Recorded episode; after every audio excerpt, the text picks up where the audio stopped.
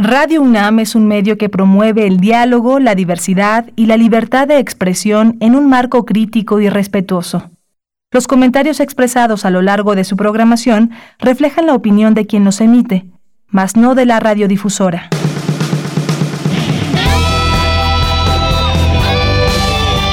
Prisma RU.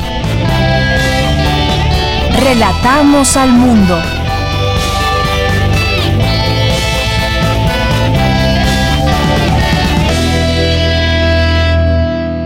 Acuerdo con el informe más reciente de la Secretaría de Salud, estas son las cifras del COVID-19 en México actualizadas al miércoles 8 de abril. Tenemos 3.181 casos confirmados, 17.209 casos negativos, 9.188 casos sospechosos, 174 defunciones y 29.578 casos estudiados. Muy buenas tardes a todas y a todos los que nos escuchan esta tarde en Radio UNAM. Soy de Yanira Morán y nos encontramos con mucho ánimo de informarles, pues la información en este momento es importante, sobre todo la información útil ante esta difícil situación que se vive en el mundo. Estas cifras que les di son las que las autoridades de salud de México nos reportan día con día y que nos ilustran cómo van las cosas ante el COVID-19.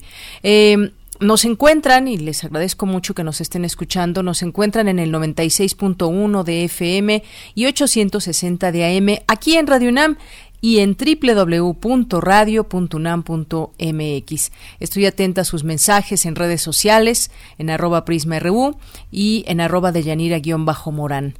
Gracias por sus mensajes siempre importantes y hoy aún más como una vía de comunicación en tiempos de coronavirus. Eh, continúo, pues hay un número interesante que ayer el subsecretario Hugo López Gatel dio a conocer y que es eh, es que 8 de cada 10 personas que no se encuentran en grupos de riesgo se recuperan en 14 días sin necesidad de hospitalización o cuidados intensivos. Sin embargo, también se refirió a lo que significan los números. Dijo que la epidemia es ocho veces más grande de lo que se ve. Al inicio se tenía pues una realidad manejable, los casos observados se ponen en, en aislamiento, pero en el momento en que no es ya práctico aislar, se toman decisiones como la que se tomó y que fue la de quédate en casa. Y es así, explicó cómo se anticipa a los contagios de manera masiva. Y también se refirió a las cifras del método Centinela. Vamos a escuchar lo que dijo el subsecretario Hugo López Gatel. Hago una multiplicación que me permite decir por cada caso confirmado de COVID cuántos hay en la población que no vi porque no llegaron a la consulta, etcétera. Y son finalmente estos, aquí está la suma, 26.519 casos. Tan tan. De los 3.100 y tantos que acabamos de informar, hay otros que no llegaron a consulta, pero estos métodos nos permiten decir con razonable certidumbre, ahí están. Así pues, con base en cifras del sistema Centinela, la Secretaría de Salud calcula estos casos que ya dijo, 26.519 estimados positivos de COVID-19. Pero, ¿qué es este modelo centinela?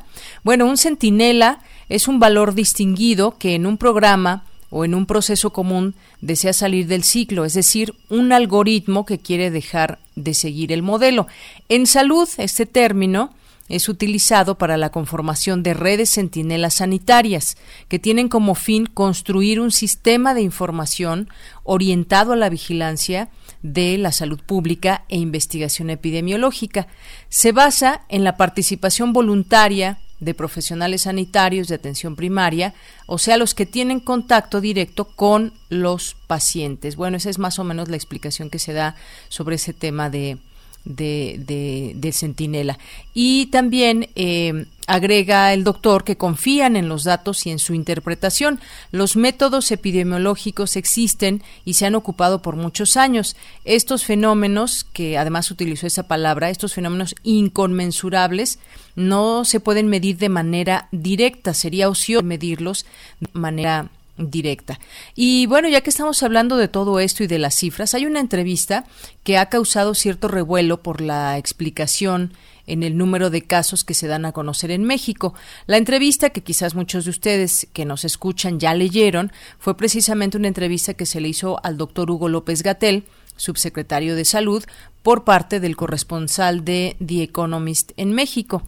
Eh, y en ella contestó una de las preguntas más recurrentes de la conferencia diaria sobre el coronavirus, que eh, se puede tener más transparencia en la información estadística sobre los contagios de COVID-19 en el país? Bueno, y ahí señaló varias cosas. Eh, dijo, por ejemplo, que desde que se reconoció la llegada de la pandemia de coronavirus al país, las autoridades han dado mayor cantidad de información posible y de la manera más clara. Pero también dijo que las redes centinelas sanitarias, uno de los métodos de medición que, acabamos de comentar, que, se, eh, que está utilizando el sistema de salud para vigilar su avance, aún no ha arrojado estadísticas.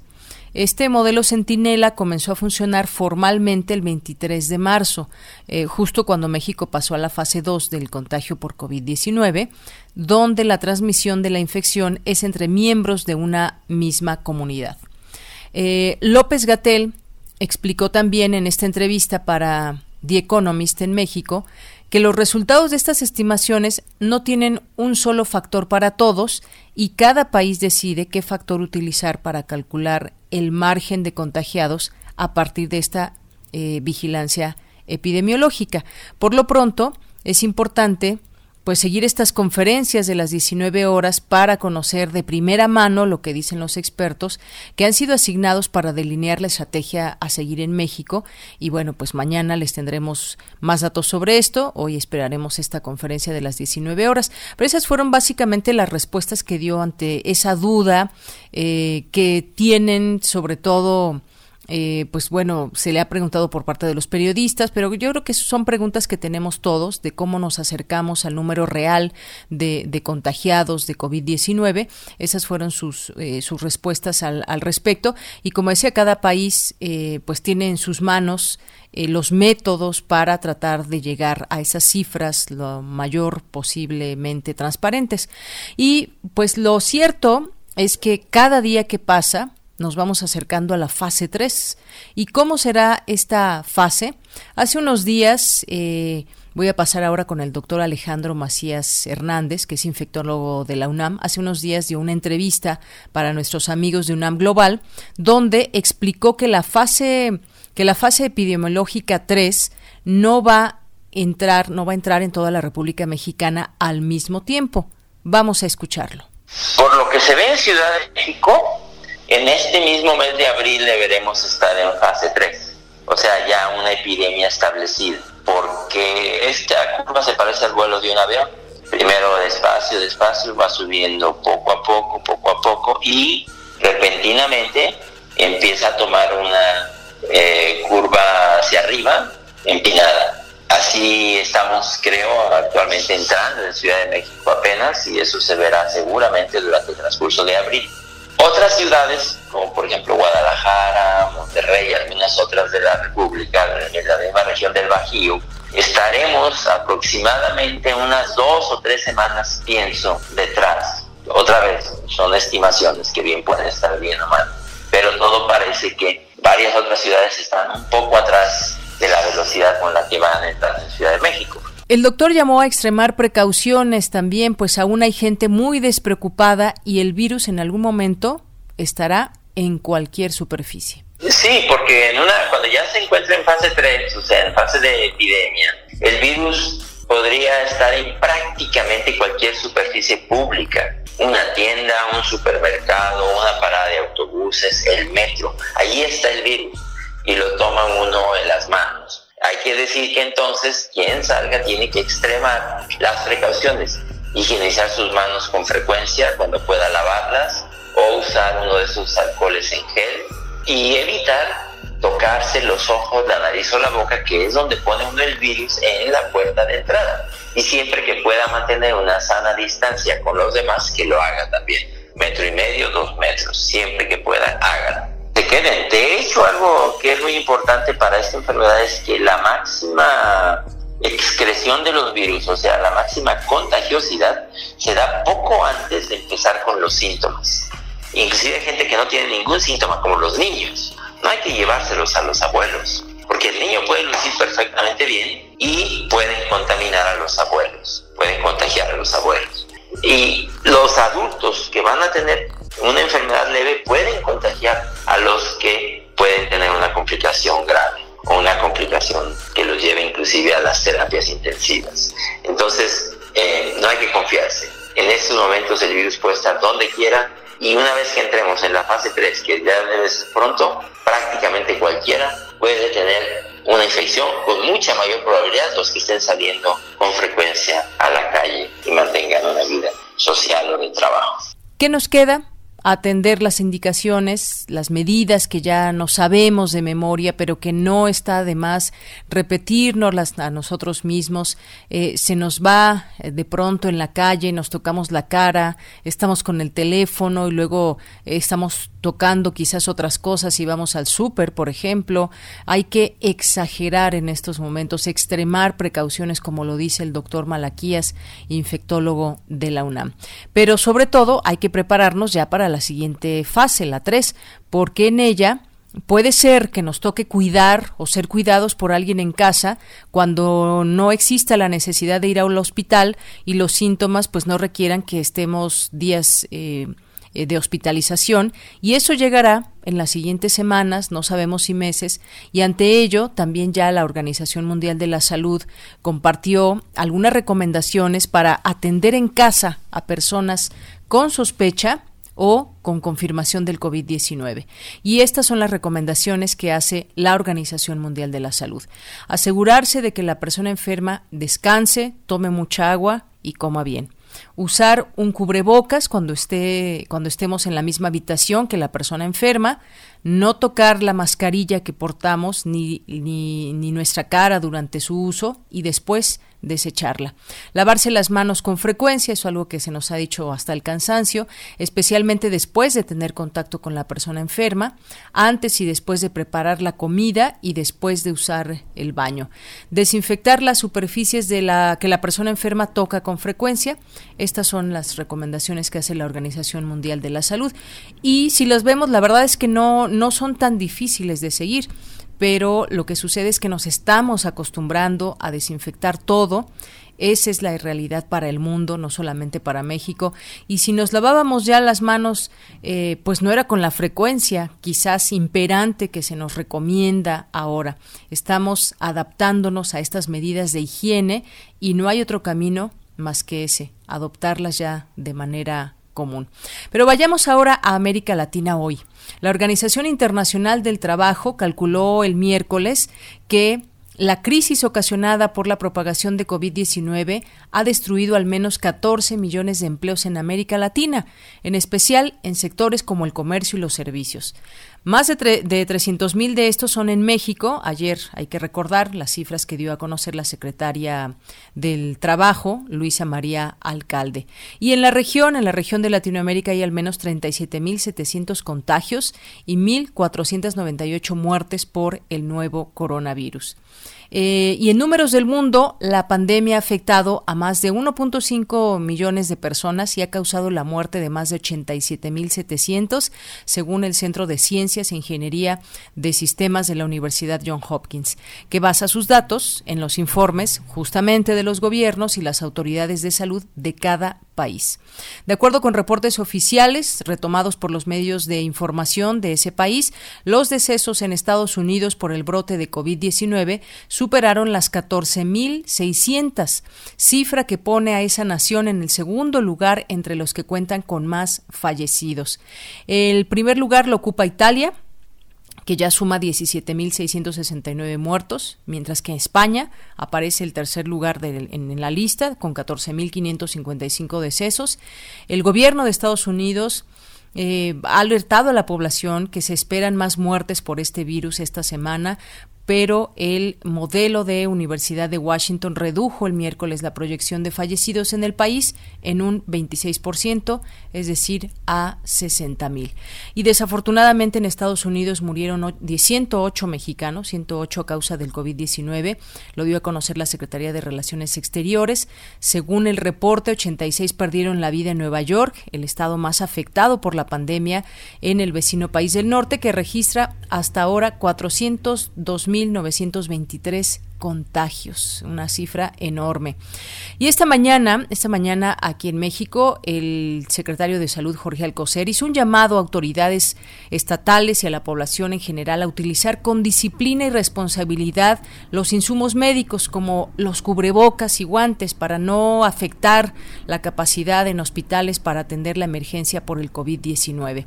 El funcionario federal especificó que de acuerdo con un calendario elaborado por el Instituto Nacional de Salud para el Bienestar, las entidades federativas recibirán insumos médicos, sin embargo, también les pidió paciencia ya que si se privilegiará de acuerdo con las necesidades que estados requieran que estados requieran mayor atención y así se refirió a la reconversión de hospitales y cómo se va a trabajar en lo subsecuente. Esto es la reconversión y con eso triplicamos el número de camas. En el siguiente espacio, o muy cercano, si se fuera rebasado esto, entonces entraría el apoyo de los programas de, que están, los hemos revisado en común, eh, Sedena y Semar, para apoyar esto. Y después de eso, inclusive si fuera posible, estaría la participación de los hospitales privados que también tienen propuestas. Y al último, tendríamos una situación de habilitar hospitales, por señalar de plástico, de, rápidamente, pero nosotros estamos preparados para todo eso, a pesar de que en, un principio podríamos hacerlo con la reconversión y potencialmente con el apoyo de las Fuerzas. ¿Ya se tiene un análisis de cuántas camas estarían reconvirtiendo? Me comenta que el triple, son más de 20 mil. Sí, así es pero eh, lo estamos afinando ante este nuevo llamado que se le hizo a los gobernadores y les digo que ya estamos sumándolo y calculo yo que en 48 horas o al principio de la semana ya tendríamos una numeralia eh, más cercana. En tanto, el secretario de Relaciones Exteriores, Marcelo Ebrard, informó que un segundo vuelo viajará a China para traer más equipo médico e insumos con el fin de atender las necesidades del sector salud en México ante el COVID-19. Con esto llegamos al final de estos primeros 15 minutos en vivo del programa Prisma RU.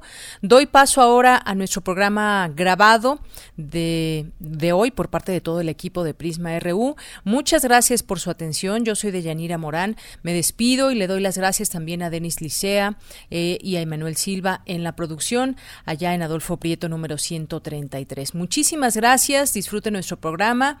Buena tarde y buen provecho. Relatamos al mundo. Relatamos al mundo.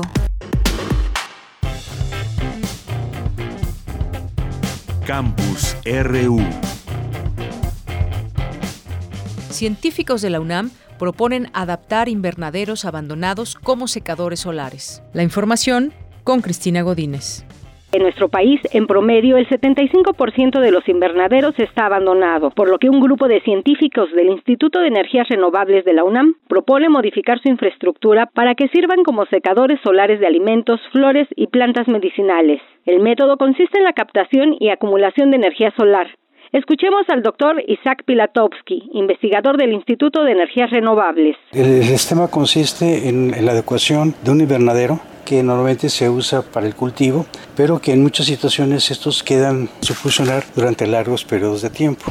Nuestra propuesta es utilizarlos y recondicionarlos para que funcionen como secadores. En nuestro país hay un promedio aproximado del 75% de invernaderos que no están funcionando y entonces están completamente abandonados. Entonces la propuesta que tenemos es modificarlos. Este sistema trabaja por captación y acumulación de la energía solar y la idea es tratar de establecer condiciones adecuadas para mantener la calidad de los productos usando energía solar. Otra de sus ventajas es que es factible controlar la temperatura y enfriar el invernadero en caso de ser necesario. Con un sistema de cortinaje consistente en lonas flexibles, se cierran algunas áreas para redirigir el aire a determinadas secciones. Así se crean túneles de secado de manera rápida, comentó el especialista. expresó que pretenden llevar esta tecnología al campo y adaptarla a los requerimientos de cada lugar.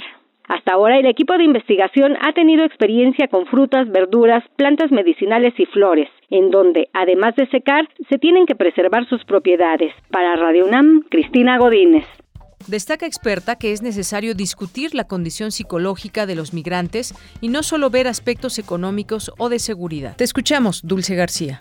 Deyanira, muy buenas tardes a ti al auditorio de Prisma RU. Generalmente cuando se habla de migración solo se aborda la perspectiva económica o la de inseguridad. Pero ¿qué pasa con la salud mental de los migrantes? Al presentar el libro Trabajo y Salud Mental de Latinoamérica en Estados Unidos, más que una paradoja, Leticia Calderón, investigadora del Instituto Mora, destacó que es necesario conocer la experiencia que tienen los migrantes durante y a su llegada a Estados Unidos, pero también saber ¿Qué tan fuertes fueron las razones que los motivaron a migrar? En migración se han trabajado relativamente poco respecto a cualquier otro tema que conocemos bien y que son campos que, que reiteramos, ¿no? Bueno, lo económico, lo social. Y en ese sentido, bueno, pues este recorrido que se hace, decía yo, de una bibliografía muy exhaustiva y que yo me permitiría decir que este se vuelve en ese sentido un libro de cabecera. Y habla de tener cuidado con no sobremigratizar el ente de la salud mental y, y estas personas migrantes creyendo que es lo migratorio lo que puede haber impactado en algún momento su malestar emocional o su circunstancia que, que, digamos que deviene complicada por un estrés excesivo, por una vulnerabilidad emocional en muchos, en muchos sentidos la académica señaló que es importante no ver al migrante solo como migrante, sino también como ser humano. No podemos imputar al proceso migratorio una serie de elementos que se observan cuando ya se aplican estos modelos en, el, en, Estados Unidos. Entonces, porque quienes estudiamos temas de migración, a veces sobremigratizamos y en el sentido de decir, no, bueno, es que la, fue porque migró y a partir de la migración ocurre esto o lo otro. Hasta aquí el reporte. Muy buenas tardes. Los problemas dentales pueden generar problemas severos de salud. Adelante, Vicky. Hola, ¿qué tal, Deyanira? Muy buenas tardes a ti y al auditorio de Prisma RU. De los dolores que sufrimos con más frecuencia y con mayor intensidad son los dentales. Sin embargo, son a los que menos atención les ponemos, a pesar de que aunque nadie se muera de un dolor de muelas, sí puede generar una enfermedad más severa. Así lo señaló María Victoria Díaz Gómez, académica de la Facultad de Odontología de la UNAM. De los más duros y de los que menos atención se pone porque pues se sabe que, que nadie se muere de un dolor de dientes, pero, pero por supuesto que una infección dental se puede hacer generalizada en el organismo y causar problemas este, de corazón, cardiopatías severas. La odontóloga resalta la importancia de reforzar el cuidado de la salud dental desde la higiene. Por ello, es importante lavarse los dientes inmediatamente después de comer, las veces que sean. Es decir, si comemos cinco veces al día, son las veces que debemos realizar el cepillado. Un hábito que debemos fomentar en las y los niños para que se acostumbren a la buena alimentación y a lavar sus dientes desde pequeños. La académica enfatizó lo importante que es la salud dental para la salud integral, pues en la boca se da el primer paso para la alimentación y la digestión. Asimismo, participa en la función del habla y los órganos dentarios están comunicados con todo el cuerpo mediante nervios y vasos sanguíneos. La boca, también denominada sistema estomatognático, implica un conjunto de órganos y tejidos que permiten masticar, deglutir, hablar y pronunciar correctamente las palabras, entre otras funciones. Por ello, a los cirujanos dentistas también se les conoce como estomatólogos. En cuanto a esta profesión, Díaz Gómez señala que la licenciatura de cirujano dentista es la novena con mayor población en la Universidad Nacional y forma anualmente a 6.784 alumnos en la Facultad de Odontología, en las Facultades de Estudios Superiores Zaragoza e Iztacala y en la Escuela de Estudios Superiores Unidad León. Hasta aquí la información. Muy buenas tardes. El libro Mujeres Zapatistas, la otra cara de la revolución, busca dar a conocer la voz de las mujeres que a través de su pluma, manos o fusiles participaron en la Revolución Mexicana. Adelante, Cindy Pérez. Deyanira, ¿cómo estás? Es un gusto saludarte a ti y a todas las personas de Prisma RU. Por siglos ha sido constante la invisibilidad de las mujeres como protagonistas sociales, aun cuando éstas han participado en los hechos históricos de mayor relevancia y toman parte en todo lo que acontece día con día. Sus voces tienen que hacer una lucha más larga que cualquier proceso histórico para romper el silencio impuesto. En la obra, de acuerdo con la investigadora adscrita al Instituto Nacional de Estudios Históricos de las Revoluciones de México y antologadora de la obra, Noemí Juárez, se recuperan las voces de aquellas mujeres que hicieron posible, junto a Emiliano Zapata, esa breve utopía revolucionaria. Asimismo, es un material de apoyo para estudiantes y docentes de educación básica media superior. El texto nosotros lo dividimos en, en tres partes que quisimos como dirigirlo hacia las acciones. La primera parte es titulada Periodistas de Acción y vamos a encontrar la participación de Juana Belén Gutiérrez y de Dolores Jiménez y Muro. ¿Qué nos van a dar ellas? Pues desde su profesión, que son periodistas, desde su labor también ya después como maestras, van a empezar a trabajar a favor del, zapatismo a través de la propaganda, por ejemplo. Eh, encontramos Las Mujeres de Armas Tomar, donde podemos conocer la historia de Rosa Bobadilla, es una mujer a la que se le certificaron, por ejemplo, 168 acciones de guerra por Genovevo de la O, una mujer que comandó una tropa de 1.500 hombres de caballería. Tenemos también particularmente el caso de Amelia Robles, que a la posteridad va a ser reconocida como posiblemente el primer transgénero del que el Estado mexicano reconoce. Eh, ella fue una eh, mujer que se incorpora a la revolución de edad muy joven y eh, durante este proceso va a empezar su transformación que va a durar los siguientes 70 años ah, hacia el coronel Amelio Robles. Y es que la historia de la participación de las mujeres en los procesos históricos no ha sido divulgada lo suficiente como para formar parte de la memoria colectiva nacional. Hubo una ocasión cuando yo me encontraba dando clases que las alumnas con las que yo trabajaba, alumnas y alumnos, estaban analizando algunos murales, las imágenes de los libros de texto de, con los que estaban trabajando, algunas fotografías que nosotros tenemos como básicas en nuestras representaciones de, de, la historia. Y entonces yo les preguntaba que el por qué no estaban las mujeres. Primero contabilizaron más o menos cuántos hombres por cuántas mujeres, cómo eran representadas las mujeres que aparecían, y al final les preguntaba yo el por qué no había mujeres. Y una alumna me contestó, porque no somos importantes. Es una alumna que tiene 14 años, que ella está interiorizada, que como mujer su grupo al que pertenece a lo largo de la historia no ha participado y no ha hecho nada relevante en la conformación de su nación. Yo creo que una de las imágenes más icónicas que hay de la Revolución Mexicana es donde está Emiliano Zapata y Francisco Villa en la silla presidencial en la visita a Ciudad de México y justo detrás de ellos a la mitad hay una mujer y, y, poco se ve y poco se menciona. Y estamos hablando de Dolores Jiménez y Muro, que la van a encontrar dentro de este libro. Es una mujer de casi 60 años que se incorpora al zapatismo y que desde su trinchera como periodista pues empieza a luchar desde la dictadura contra, contra Díaz. Deyanira, hasta aquí la información. Buenas tardes. Tu opinión es muy importante. Escríbenos al correo electrónico prisma.radiounam@gmail.com. Porque tu opinión es importante, síguenos en nuestras redes sociales, en Facebook como Prisma RU y en Twitter como arroba PrismaRU.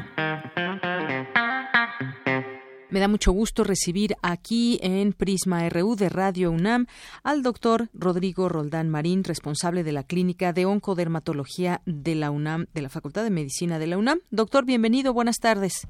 Hola, Yanira, un placer estar contigo y con tu audiencia de Doctor, pues empecemos con este con este tema acerca de los casos de melanoma en México. Ha aumentado su número y quisiéramos saber por qué y cómo protegernos, sobre todo porque 80%, ese es un dato que llama la atención, 80% de muertes por, por cáncer de piel en México, el responsable justamente es el melanoma.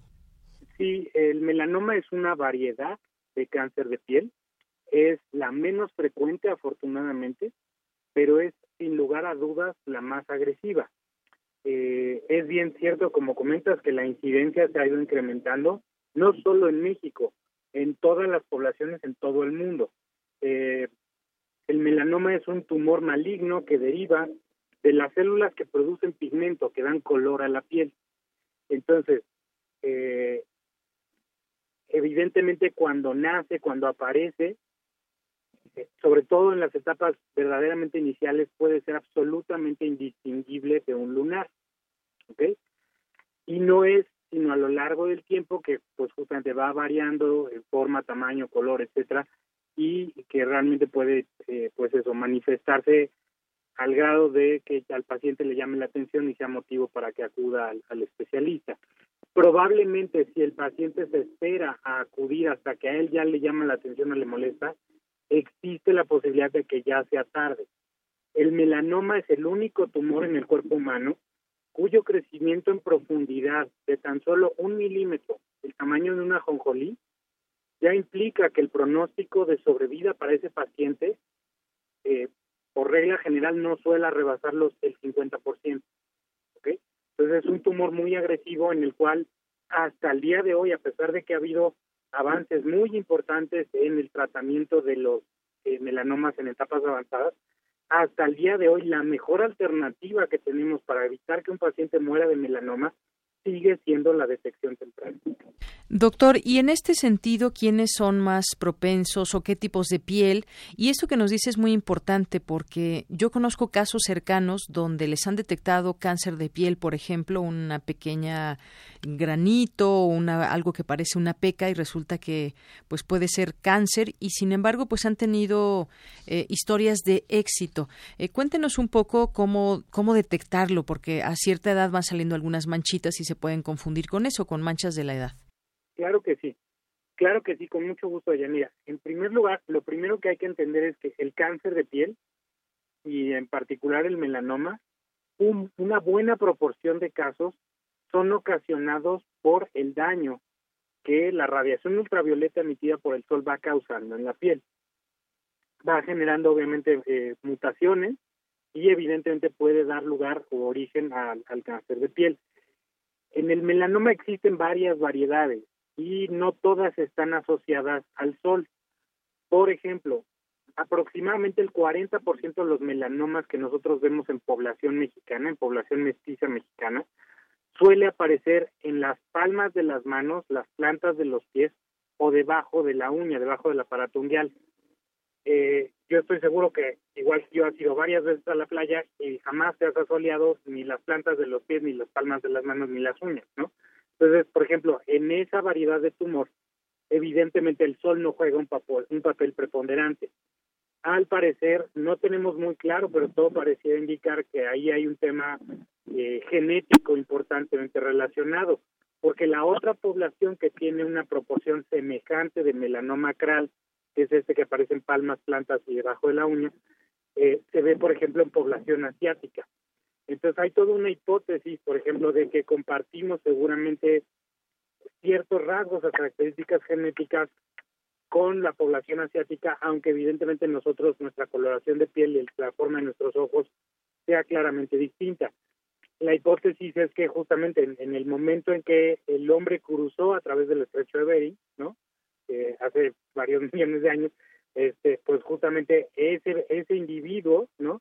Trajo esas características genéticas hacia el continente americano, ¿no? Eh, porque, por ejemplo, en, justamente en población eh, anglosajona o caucásica, ¿no?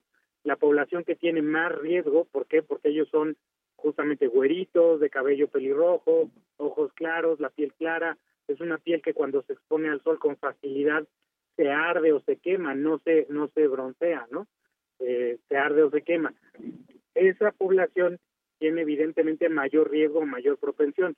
De hecho, los factores de riesgo más asociados a desarrollar melanoma tienen que ver con el número de lunares, es decir, si yo ya tengo más de 50 lunares, mi probabilidad de desarrollar melanoma es el doble al de la población general o el doble de alguien que no tiene 50 lunares.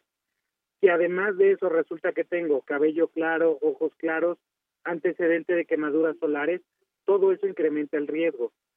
Y es un, es un tumor en el que, como explicaba, eh, el factor genético juega un papel muy importante.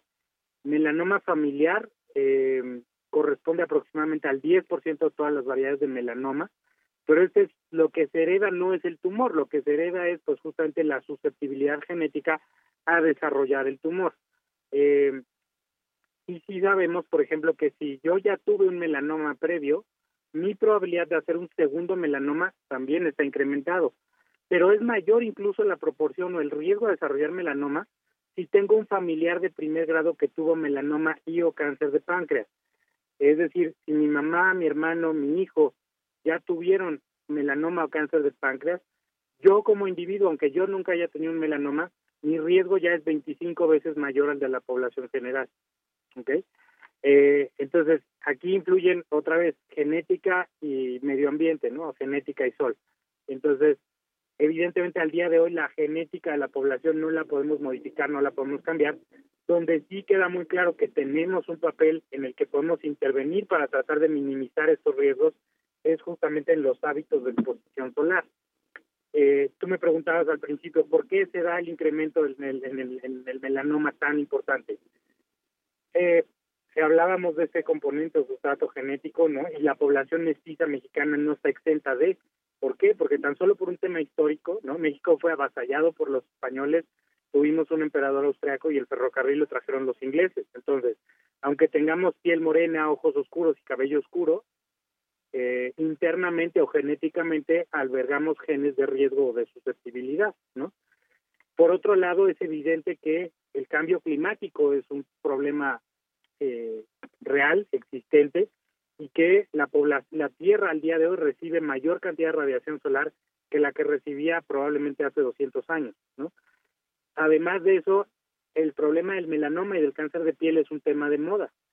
Si tú te fijas en la gente cómo salía a la calle a mediados del siglo XIX, siempre salían de los señores de sombrero de copa, las señoras de sombrero de ala ancha, paraguas, aunque no estuviera lloviendo, manga larga, guante blanco, pantalón o vestido hasta los tobillos. O sea, en aquella época, a mediados del siglo XIX, el concepto de salud y de belleza de la piel estaba ligado con la blancura, no con el bronceado.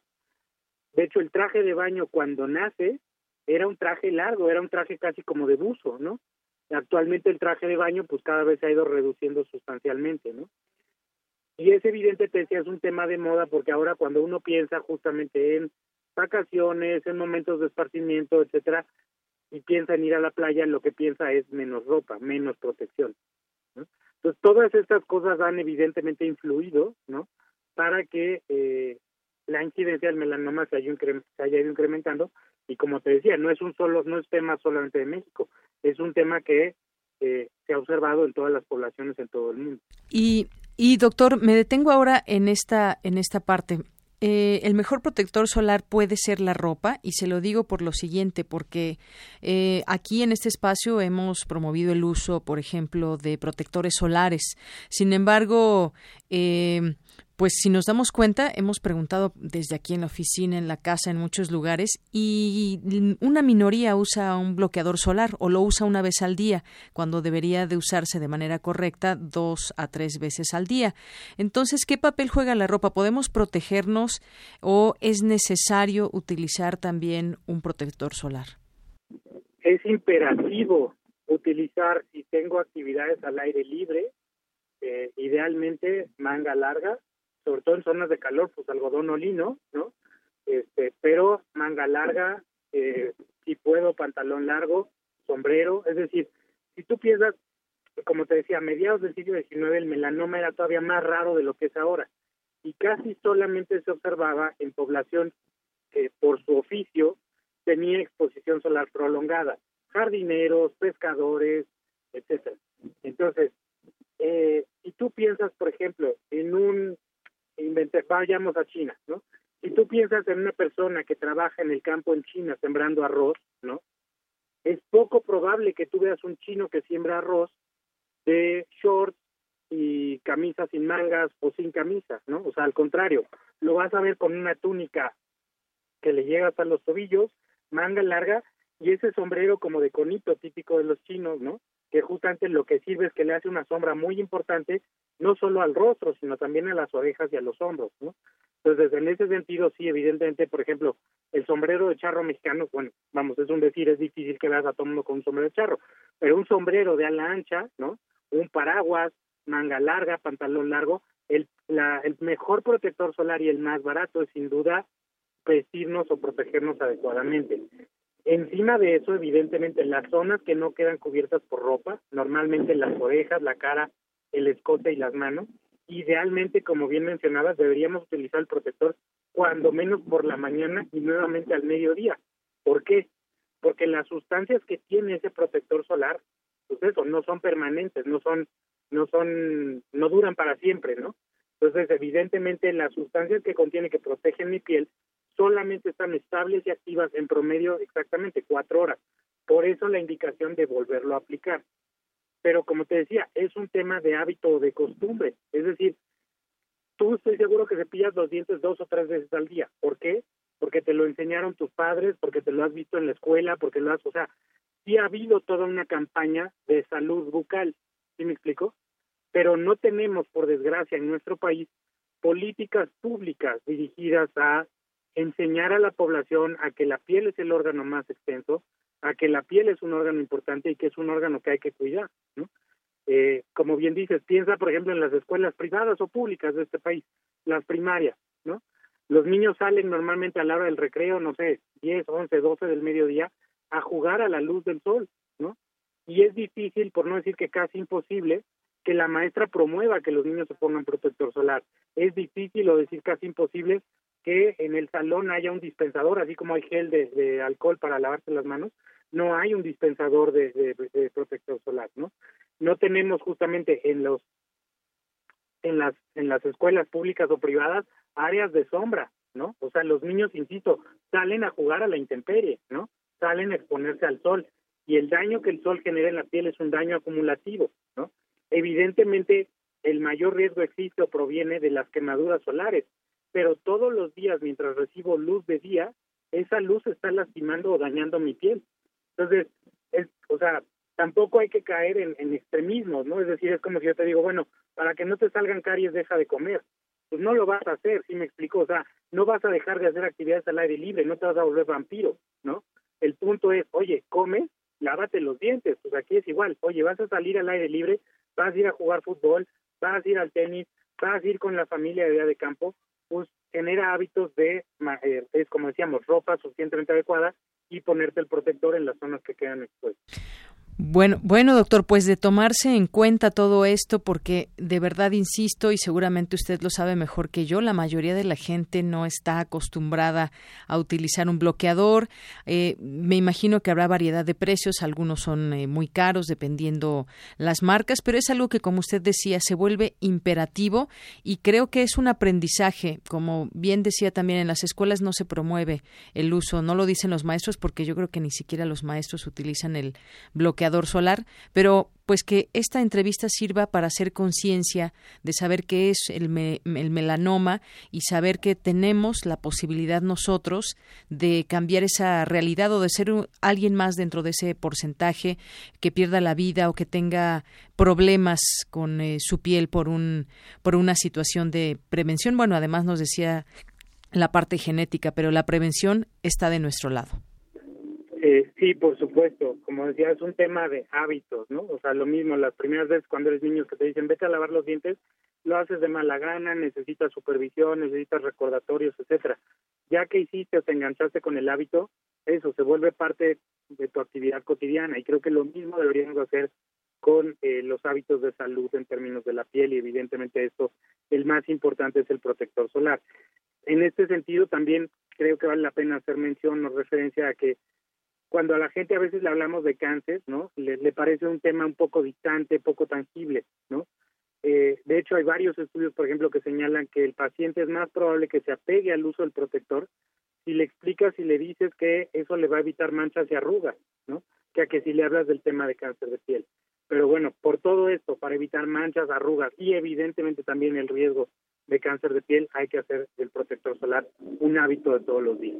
Muy bien, pues con eso nos quedamos, eh, doctor. Desde aquí hacemos ese exhorto por todas las razones que ya nos dio usted como especialista y por supuesto que le agradecemos todos estos consejos y todo esto que nos ha platicado, que nos sirva y que de verdad lo llevemos a la práctica. Muchas gracias, doctor. Con muchísimo gusto. Gracias a ti, Mira, Bonito día. Igualmente para usted, doctor Rodrigo Roldán Marín, responsable de la Clínica de Oncodermatología de la Facultad de Medicina de la UNAM. Buenas tardes. Prisma RU. Relatamos al mundo. Prisma RU. Relatamos al mundo. Porque tu opinión es importante, síguenos en nuestras redes sociales, en Facebook como Prisma RU y en Twitter como arroba PrismaRU.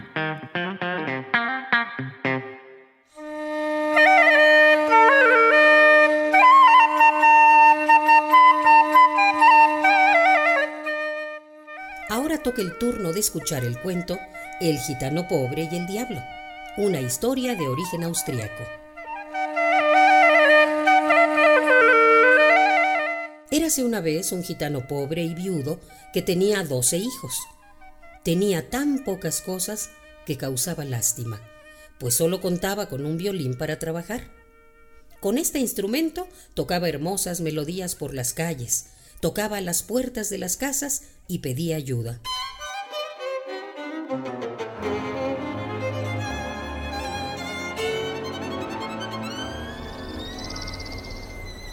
Un día, que iba por uno de tantos pueblos tocando su violín, decidió apersonarse en la casa del molinero, para ver si ahí conseguía un poco de dinero o por lo menos pan para alimentar a sus hijos. En cuanto llegó a su puerta, el molinero salió a recibirle con una enorme hacha y le dijo, ¡Calla! No toques más el violín aquí, porque en esta casa desde hace tiempo ha ocurrido una terrible tragedia. ¿Qué ha pasado? ¿Puedo ayudar en algo? preguntó el gitano. Sí, por favor, dijo el molinero. Y pronto le contó lo que sucedía. Todas las noches el diablo viene al molino a las doce en punto. Y si me quieres ayudar, te pido que esta noche me acompañes para encontrarme con él, continuó diciendo el molinero. Como aún faltaban varias horas para que llegara la medianoche, el gitano se retiró, pero volvió minutos antes de las doce con un barril de licor, de esos que emborrachan con unas cuantas copas. Al llegar al molino, el gitano vio que el molinero había recibido a Satanás, con una gran rebanada de pan, carne y agua. Y cuando el diablo vio llegar al gitano con el barril, curioso le preguntó, ¿Qué es eso? ¿Qué es eso que traes ahí, amigo? Es algo estupendo. Tómalo, verás cómo te alegra el cuerpo, dijo el gitano e inmediatamente le ofreció licor a Satanás, quien pronto sintió los estragos del licor y comenzó a bailar alegremente por todas partes, inclusive por el techo. Bailó tanto que los cuernos se le desgastaron con el suelo al bailar de cabeza.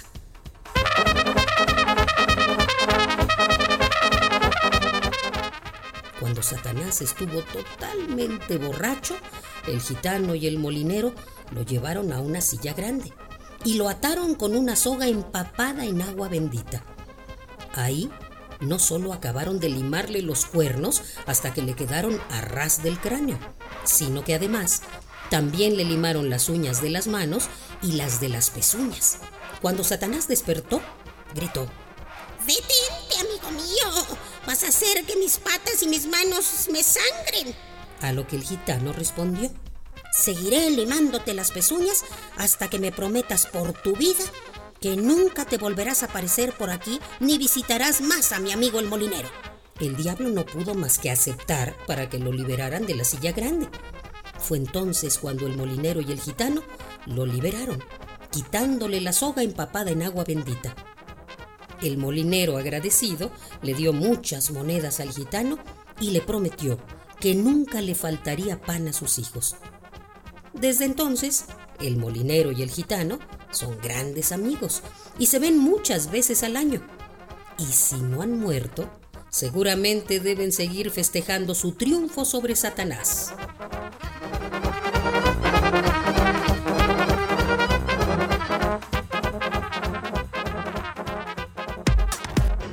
Prisma RU.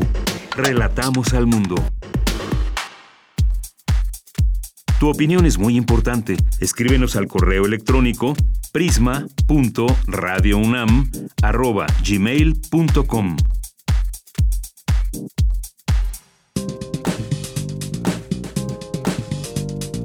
Cultura RU. Muy buenas tardes, gracias por seguir escuchando Prisma RU. La enfermedad, tema primordial en la existencia de Virginia Woolf, le persiguió implacablemente. Los colapsos, desmayos e intentos de suicidio se remontan a la muerte de su madre, cuando ella tenía solo 13 años y poco después a la de su hermana Estela. Hoy, aquí en este espacio, seguimos en la escucha colectiva del ensayo Estar enfermo, en voz de Rita Abreu. Escuchemos. Descarga Cultura. Punto UNAM.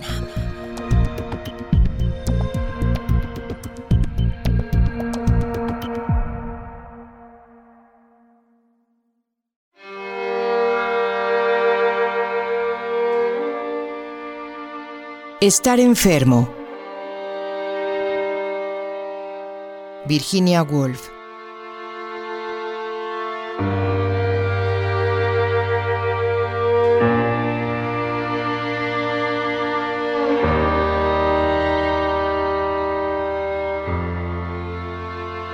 el sol se apagará.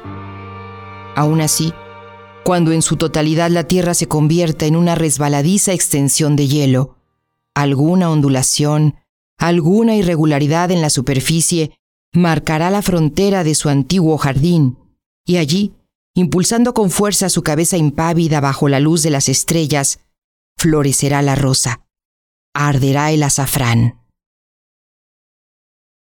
Pero con el anzuelo de la vida aún dentro, tenemos que retorcernos. No podemos anquilosarnos apaciblemente en montículos vidriosos. Incluso los que están en cama se levantan ante la mera imagen de escarcha en los dedos de los pies y se estiran para aprovechar la esperanza universal.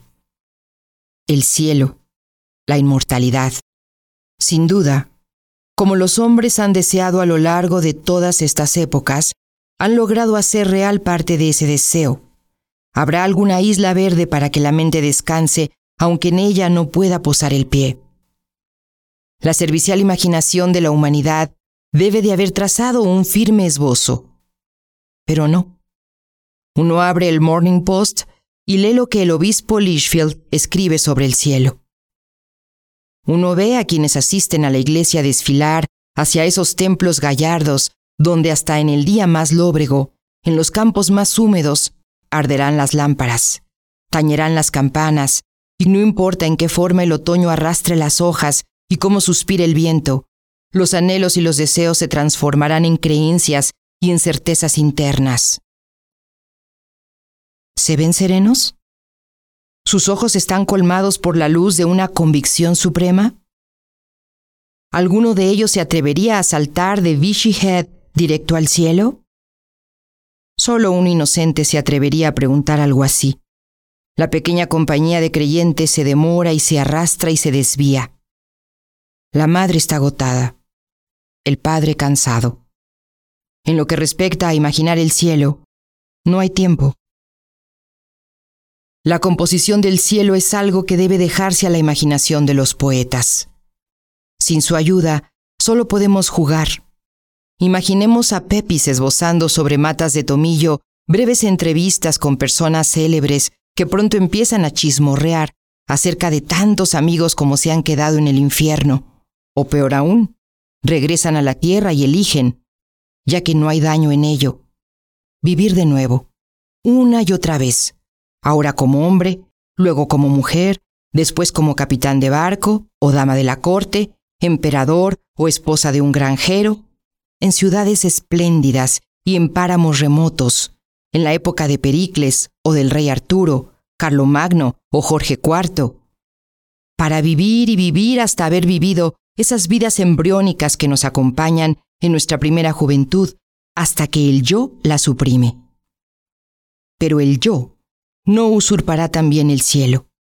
Si desear pudiera cambiar algo, para condenar a quien hemos desempeñado nuestro papel aquí en forma de William o Alice, a fin de ser William o Alice para siempre.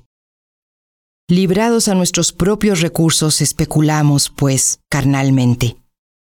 Necesitamos que los poetas imaginen por nosotros. La labor de confeccionar el cielo debería ser inherente a la del poeta laureado. En efecto, es a los poetas a quienes recurrimos. La enfermedad nos indispone para las largas campañas que exige la prosa. No podemos dominar todas nuestras facultades y mantener atentos nuestra razón y nuestro juicio y nuestra memoria mientras un capítulo se balancea sobre otro, y conforme uno se establece en un lugar, debemos estar alerta para la llegada del siguiente, hasta que la estructura entera, arcos, torres, almenas, se mantenga firme en sus cimientos. Decadencia y caída del Imperio Romano no es un libro para leerse mientras uno está enfermo de influenza, como tampoco lo son La Copa Dorada ni Madame Bovary. Por otro lado, con la responsabilidad archivada y la razón en suspenso, pues ¿quién va a exigirle críticas a un inválido o un juicio sensato a quien está postrado en cama? Se hacen valer otros gustos, repentinos, discontinuos, intensos, Desvalijamos a los poetas de sus flores. Partimos uno o dos versos y los dejamos abrirse en las profundidades de la mente. Y a menudo en la víspera visita en las praderas del crepúsculo. A los espesos rebaños que vagan por las montañas, pastoreados por el viento indolente y suave. O hay una novela de tres volúmenes sobre la que es necesario meditar en un verso de Hardy, o en una oración de la Bruyère. Nos sumergimos en la correspondencia de Lamb. Hay que leer a algunos prosistas como si fueran poetas. Y encontramos. Soy un sanguinario asesino del tiempo, y lo mataría con lentitud en este mismo instante, pero la serpiente es fundamental. ¿Y quién explicaría el deleite? O abrir a Rambo y leer, oh estaciones, oh castillos, ¿Hay un alma sin penurias? ¿Y quién racionalizaría el encanto? En la enfermedad, las palabras parecen tener una cualidad mística. Comprendemos lo que está más allá de su significado superficial. Reunimos instintivamente esto, eso o aquello, un sonido, un color, aquí un acento, allá una pausa, que el poeta, quien sabe que las palabras son exiguas comparadas con las ideas, ha desparramado en su página para evocar, cuando se les reúne, un estado de ánimo que ni las palabras pueden expresar, ni la razón explicar. Cuando estamos enfermos, la incomprensibilidad tiene un enorme poder sobre nosotros, quizá con mayor legitimidad de la que los erguidos están dispuestos a admitir. Descarga Cultura. UNAM.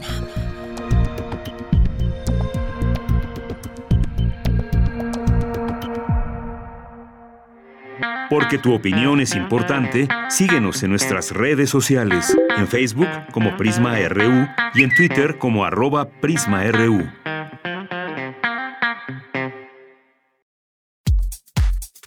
Tu opinión es muy importante. Escríbenos al correo electrónico prisma.radiounam@gmail.com. Prisma RU. Relatamos al mundo.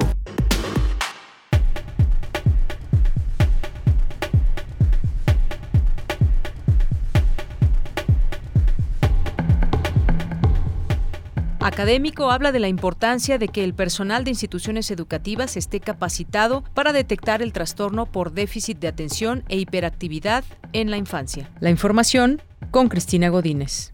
Durante la infancia es común que los niños con trastorno por déficit de atención e hiperactividad lo manifiesten de distintas maneras, como el tener dificultad para concentrarse o prestar atención, hiperactividad o problemas para ser pacientes, para desempeñarse en escuela y mal comportamiento en casa. Este es uno de los diagnósticos psiquiátricos con más alta comorbilidad, es decir, que además del dictamen positivo para TDAH, es probable que en el transcurso de los meses o de los años se presente otra afección o trastorno asociado. Los de conducta son los más reportados y hasta 60% de los pacientes tienen ambos. Sin embargo, también ocurre que entre 60 y 65% de los pacientes que son enviados por las escuelas a los servicios especializados para diagnóstico y atención del trastorno por déficit de atención e hiperactividad no lo tienen. De ahí la importancia de que el personal de las instituciones educativas de nivel básico y medio reciba capacitación en torno a cómo detectar adecuadamente este trastorno, dijo Emanuel Sarmiento Hernández, académico de la UNAM y jefe del servicio de admisión del Hospital Psiquiátrico Infantil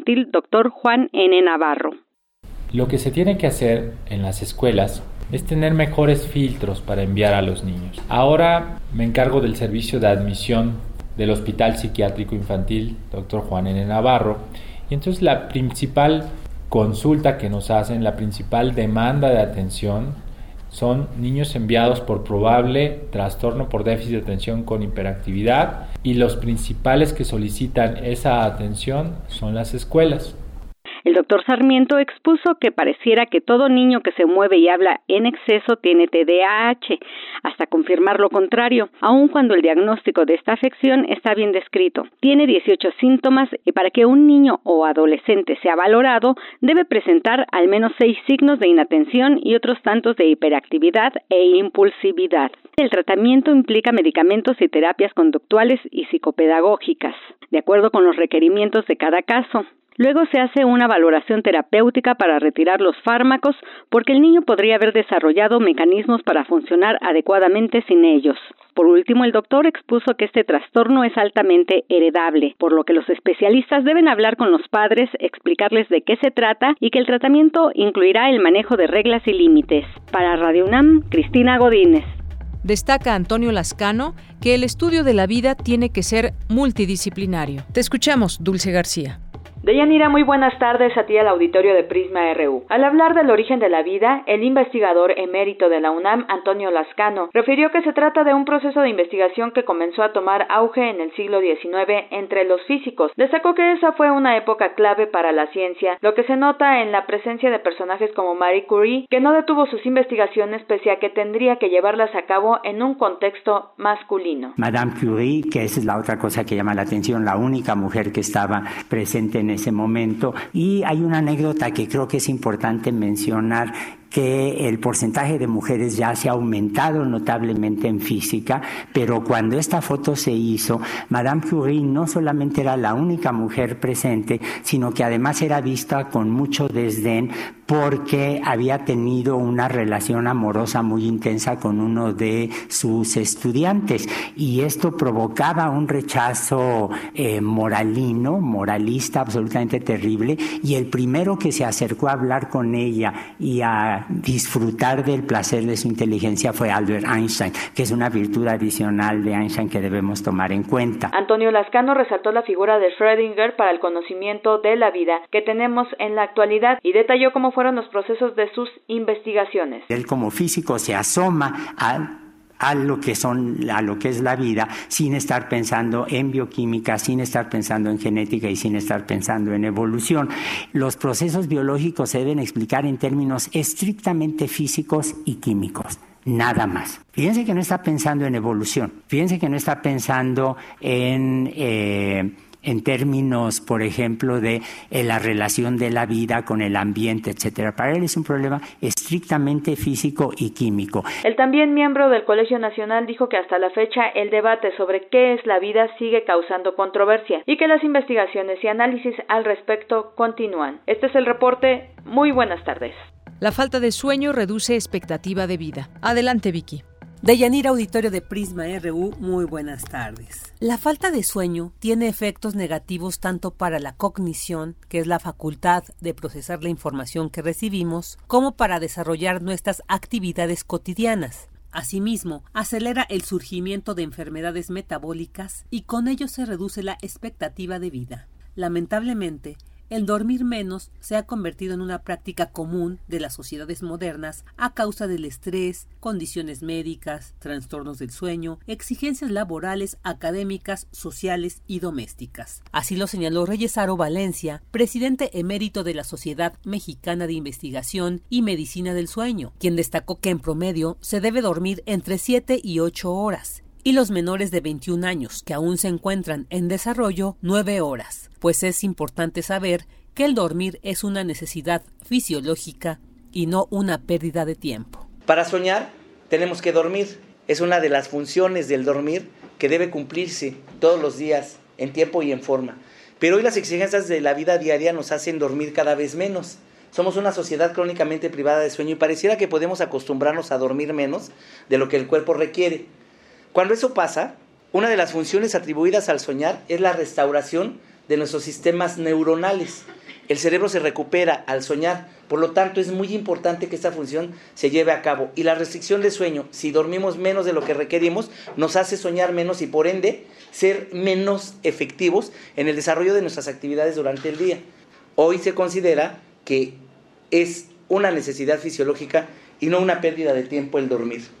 El experto y ex académico de la Facultad de Medicina de la UNAM resalta que en México alrededor de 40 millones de personas sufren de trastorno de sueño y ya se han reconocido 20 causas asociadas al insomnio, entre ellas el estrés, el estilo de vida, las exigencias diarias y la apnea, es decir, el ronquido, que consiste en interrupciones constantes en la respiración durante el ciclo del sueño, por lo que es considerada peligrosa por la contracción de tejidos blandos de la vía respiratoria que evita la llegada de oxígeno a los pulmones. Para conocer mejor la importancia del sueño, Aro Valencia detalla el proceso del mismo, el cual ocurre en cuatro etapas dos ligeras que ocupan el 60% y cuya función es la de conservación, donde se detecta y reacciona ante algún peligro. Mientras que en la primera etapa profunda, que ocupa el 20% del tiempo de sueño, es cuando el cuerpo se restaura porque producimos hormonas, neurotransmisores y células nuevas. Y la segunda etapa profunda, conocida como MOR,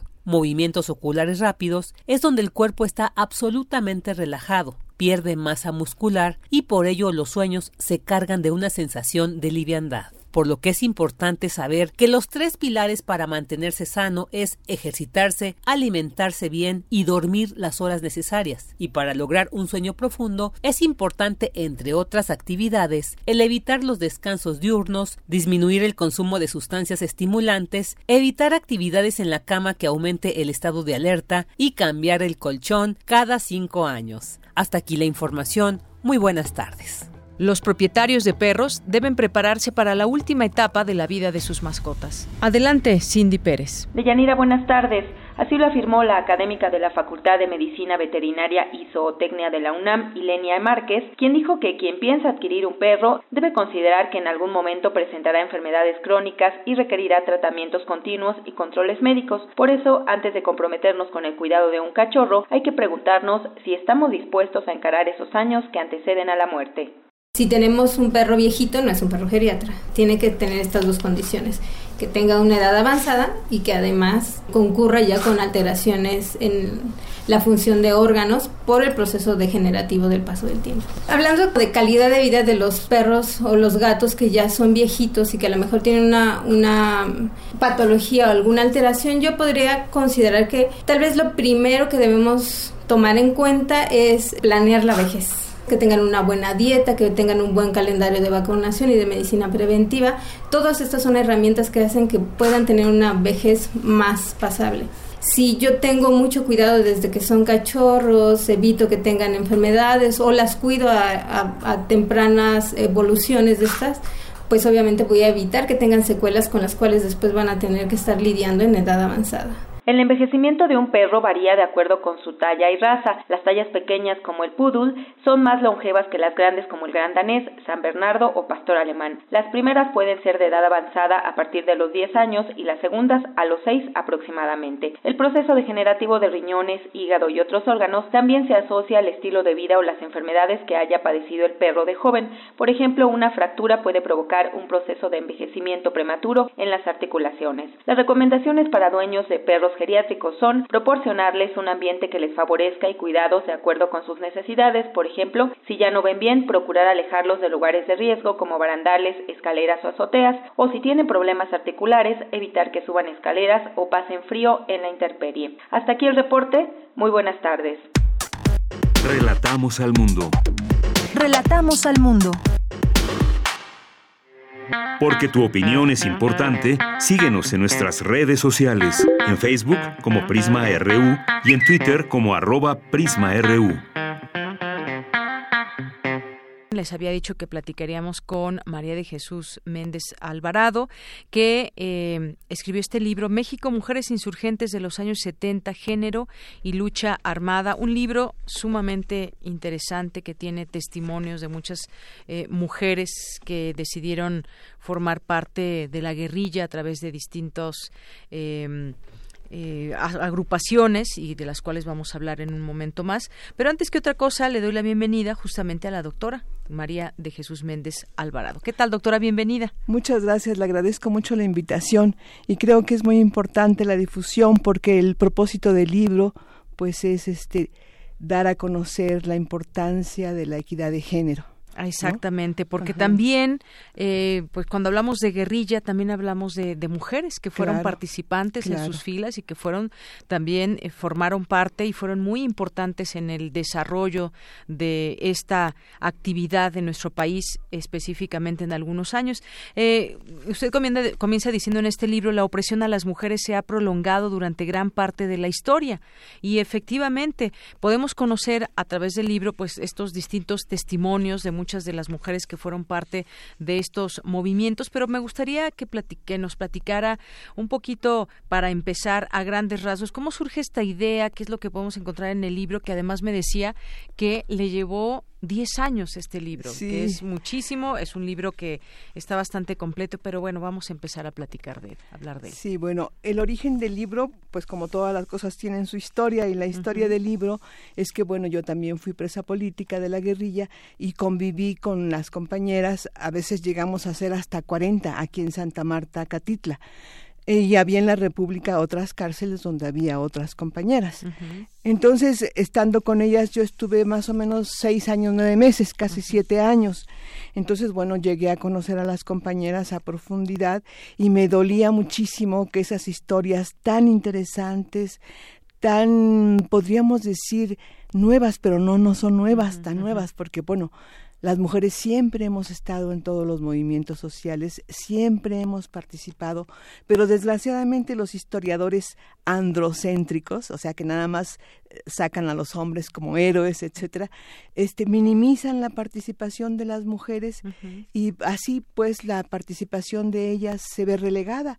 Lo podemos constatar desde la desde todos los tiempos, pero es muy cercano, por ejemplo, ver la participación de las mujeres en en, en, la Revolución Mexicana, la participación de las mujeres en toda la insurgencia obrera de la historia, si quieres nada más de los años 50, 60, por ejemplo, la gran huelga magisterial de los años 56 encabezadas por el maestro comunista Otón Salazar, pues él me contaba, porque yo todavía lo, lo, vi como diputado, yo era asesora en la Cámara de Diputados del entonces inicial PRD, entonces él me contaba cómo quienes lo protegían, quienes lo cuidaban, quienes realmente eran, el alma del movimiento, eran las mujeres, porque ellas se encargaban de toda la infraestructura, en fin.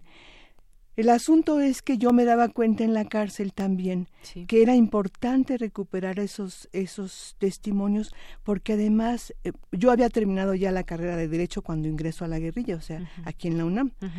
Entonces ya tenía yo un cúmulo de conocimiento sobre el asunto de las mujeres, aunque todavía no me podía decir feminista, ¿no?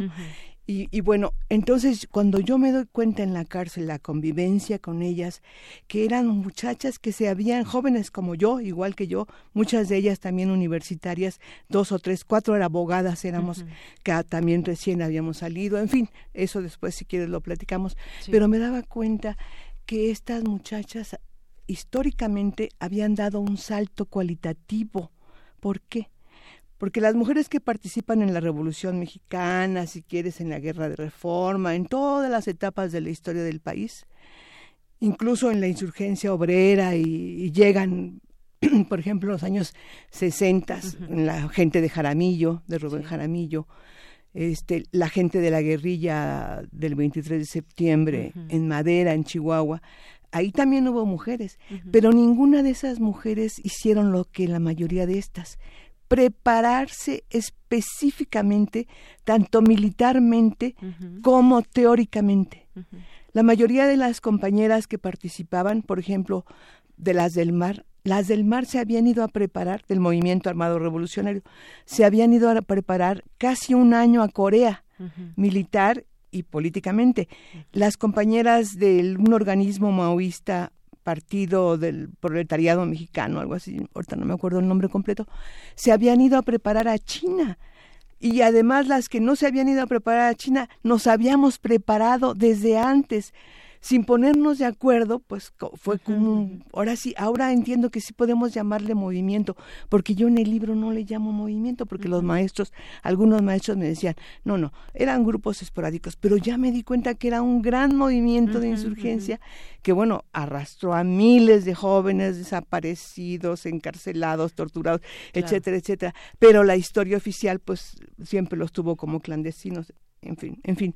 Pero entonces eh, sí estas mujeres dan un salto cualitativo en la historia, porque en todas las etapas de la participación de las mujeres que siempre han estado en los movimientos, nunca ellas como mujeres se habían dicho, voy a prepararme políticamente, y militarmente. Así es. Todo esto lo podemos encontrar aquí y además digo, este proceso de las mujeres como participantes políticas directa en la guerrilla en esos años fue muy complejo porque ya de por sí, pues estar en la guerrilla, tomar esa decisión, prepararse, esto como nos dice esta preparación militar, eh, también eh, política, por supuesto, si ya de por sí es difícil abandonar esa vida cotidiana por ideal, por tratar de, de, luchar por los ideales, además tenían obstáculos por su género. Eso hay que, hay que señalarlo. Y en el libro eh, usted hace una guía, se hace algunas preguntas que se van respondiendo a lo largo de él. Por ejemplo, ¿qué significado tuvo la lucha armada en su condición de mujeres? Es parte de lo que nos responden. ¿Qué aportaron las mujeres al movimiento? ¿Qué ganaron y qué perdieron estas mujeres al decidir unirse a la guerrilla?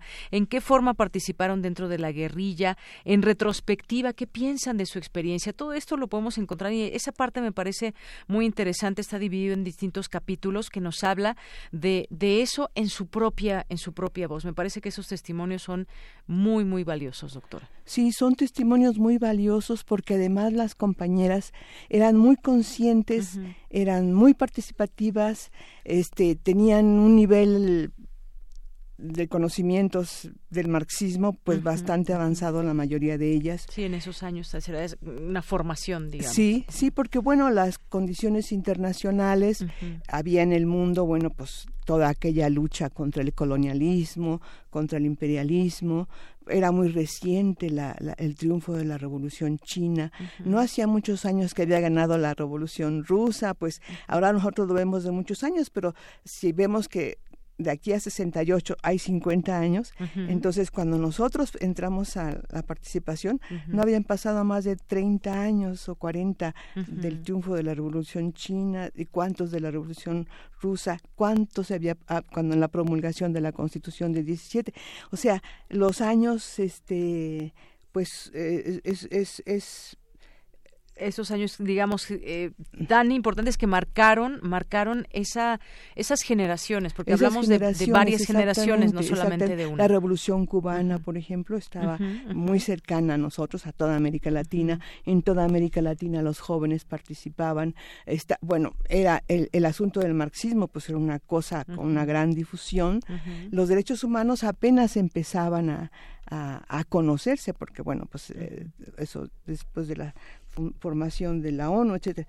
Pero este mm, en sí pues sí es, es, es todo un ambiente internacional, pero también nacional. Cuando los jóvenes del 68, porque todos nosotros, la mayoría, podemos decir que el noventa y tantos por ciento de las mujeres, son 20 las que yo entrevisté, noventa y tantos por ciento vienen del movimiento 68 y toman la decisión. Hay un, toda una lista de por qué toman la decisión de ingresar a la guerrilla. Una de las razones fundamentales, por eso en la pasta está la palomita esta, porque, porque además hay un poema de Paquita Calvo que está y, y, bueno, la decisión la toman fundamentalmente después de todas las represiones, no solamente la de 68, del 2 de octubre, y la del 10 de junio posteriormente, sino porque también muchas de ellas venían del norte, venían de las universidades estatales de Michoacán, de Chihuahua, donde había habido una fuerte represión de Sonora, de Sinaloa, a las universidades estatales. Entonces, ellos traían el antecedente de por sí de sus universidades locales, de los movimientos, y no solamente de los movimientos estudiantiles, sino de los grandes movimientos agrarios, de los grandes movimientos de trabajadores, que bueno, pues eso ahí en el libro está muy, muy especificado concretamente los antecedentes y cómo, por ejemplo, la mayoría de nosotros, todos los que participamos en el asunto de la guerrilla en los años 70, traíamos el antecedente de las grandes luchas, por ejemplo, la huelga ferrocarrilera, la muerte de los copreros en en Guerrero, las luchas agrarias y laborales de Guerrero, de Chihuahua, de Morelos, de Chiapas, de, de, todo el país. Entonces a todos nosotros pues nos marcó todo eso. Además muchos de nuestros abuelos, nuestras abuelas habían participado en la revolución, habían participado en los grandes movimientos, por ejemplo el separatismo de Oaxaca con Menjueiro, habían participado en Tabasco con Garrido Canaval, en fin, todas nosotros, ahora si ustedes cuando lo lean el libro se van a dar cuenta que la mayoría de ellas tenían antecedentes familiares, porque uno de los sujetos que más influye en ellas, porque también esa pregunta sale, pues es fundamentalmente el padre. De 20 que entrevisté, 20 el padre, es la influencia directa. y si no, pues son los abuelos, los hermanos, los tíos, pero todos ellos fueron dirigentes políticos de alguna forma. Había un ambiente que generó también ellas esa, digamos que se implantó esa semilla eh, que posteriormente llevaron a cabo y desarrollaron. Pero también había una vocación de las niñas. Porque ¿por qué en la familia de cinco, siete o diez, como dijeron varias, por qué si si todos oíamos lo mismo, porque yo dije, quiero hacer la revolución, quiero cambiar las cosas. Exactamente. Así es, son varios capítulos. Uno de ellos, el fenómeno de, la guerrilla, y me gusta mucho esto que usted incluyó aquí, unas palabras del subcomandante insurgente Marcos, que dice, los hombres y mujeres que en los años 60, 70 y 80 dejaron todo para tener nada, son, muestras, son nuestras madres y nuestros padres. A ellos y ellas llamamos la generación de la dignidad, la generación que tuvo como propósito heredarnos lo mejor de su historia personal y colectiva para formar no a maestros, ni dirigentes, ni mandos, sino aprendices aplicados, dispuestos a aprender de quienes abajo son los que son indígenas, campesinos, obreros, empleados, ancianos, mujeres, jóvenes, niños y niñas. Subcomandante insurgente Marcos. Y, y bueno, e, esto que retomando lo que decía, este contexto también nacional, pero internacional que se vivía, porque por ejemplo las entrevistadas eh, vieron eh, la, luz por primera vez cuando terminaba la Segunda Guerra Mundial o unos años después del estallido de la bomba en Hiroshima. Entonces, esto nos habla de todo, eh, de cómo crecieron, con qué noticias, cómo se fueron permeando, de cómo se veía el mundo y por qué el, porqué de estas decisiones. Causas para ir a la guerrilla, aquí justamente ya empezamos a hacernos preguntas como qué puede empujar un, a una joven mujer a abandonar sus aspiraciones profesionales, familiares, personales sobre todo de la clase media, todas ellas de la clase media. Así es, y tiene aquí varios, eh, 20 específicamente que nos decía, 20 testimonios. Me gustaría que tal vez nos platique de alguna de ellas en particular que, quiera traer bueno, son, a la plática. La mayoría son gentes muy, este, muy singulares, ¿no? Había, prevalecía el sentimiento, del, bueno, la ideología marxista, de la solidaridad, de la ética como compañeros, del desprendimiento, de las ganas de que se transformaran las cosas en beneficios de los demás. Bueno, yo puedo mencionar compañeras valiosísimas como Gloria Elisa Benavides, que es una de las fundadoras del Ejército Zapatista de Liberación y que antes ella pertenecía a las Fuerzas de Liberación Nacional. Una compañera que pertenece a un organismo vivo aún, y que bueno pues siguen. Entonces otra compañera también muy destacada pues podría ser la hija de Pablo Gómez Alma Gómez que es una compañera que desde niña crece de la mano con su padre en los movimientos por la lucha por la tierra etcétera, etcétera, y que es uno de los dirigentes de la guerrilla de Madera que es el asalto al cuartel, cuartel Madera el 23 de septiembre. Y bueno, hay otras compañeras muy interesantes, su, su vida, su trayectoria, que, que bueno, yo creo que todas, todas dieron, y, y, hay muchísimas más mujeres, pero bueno, pues no, yo no tengo los recursos para... Exacto, y conocer sus historias, que es justamente lo que nos acerca este libro, nos permite entender, pues eso, qué pasaba en su entorno, qué, cuáles fueron esas decisiones tan fuertes. Sobre todo hablemos de valentía, ese, ese valor que daba el dejar atrás todo, porque era dejar, si se tenía familia, dejar una familia de alguna manera, y también muchas mujeres que tenían o se planteaban esa situación de o formar una familia o irse a la guerrilla, por sí, ejemplo. Por ejemplo, las madres, esa decisión de ellas, como Paquita Calvo, que también es una de las compañeras muy destacadas, ella la mayoría de las del FUS, del Frente Urbano Zapatista que secuestran a Hirschfeld, este, eran el 65% eran mujeres, todas eran casadas ya y todas tenían a ella le invitó su esposo, ¿no? No, no, al contrario. Bueno, en eh, se, se, separa de su marido para poder ir a la guerrilla y deja a su hijo pequeño que en un momento dado de las contradicciones que se agudizan secuestran al marido y secuestran secuestran al niño. Bueno, pero pero yo creo que yo quisiera que quedara muy claro, tal vez nos quedan pocos minutos de, de, de decirles a la gente que a las mujeres que es importante que conozcan estos testimonios. Primero, porque reflejan la, la, necesidad de las mujeres de la participación política y también los obstáculos que tiene el género. Sí.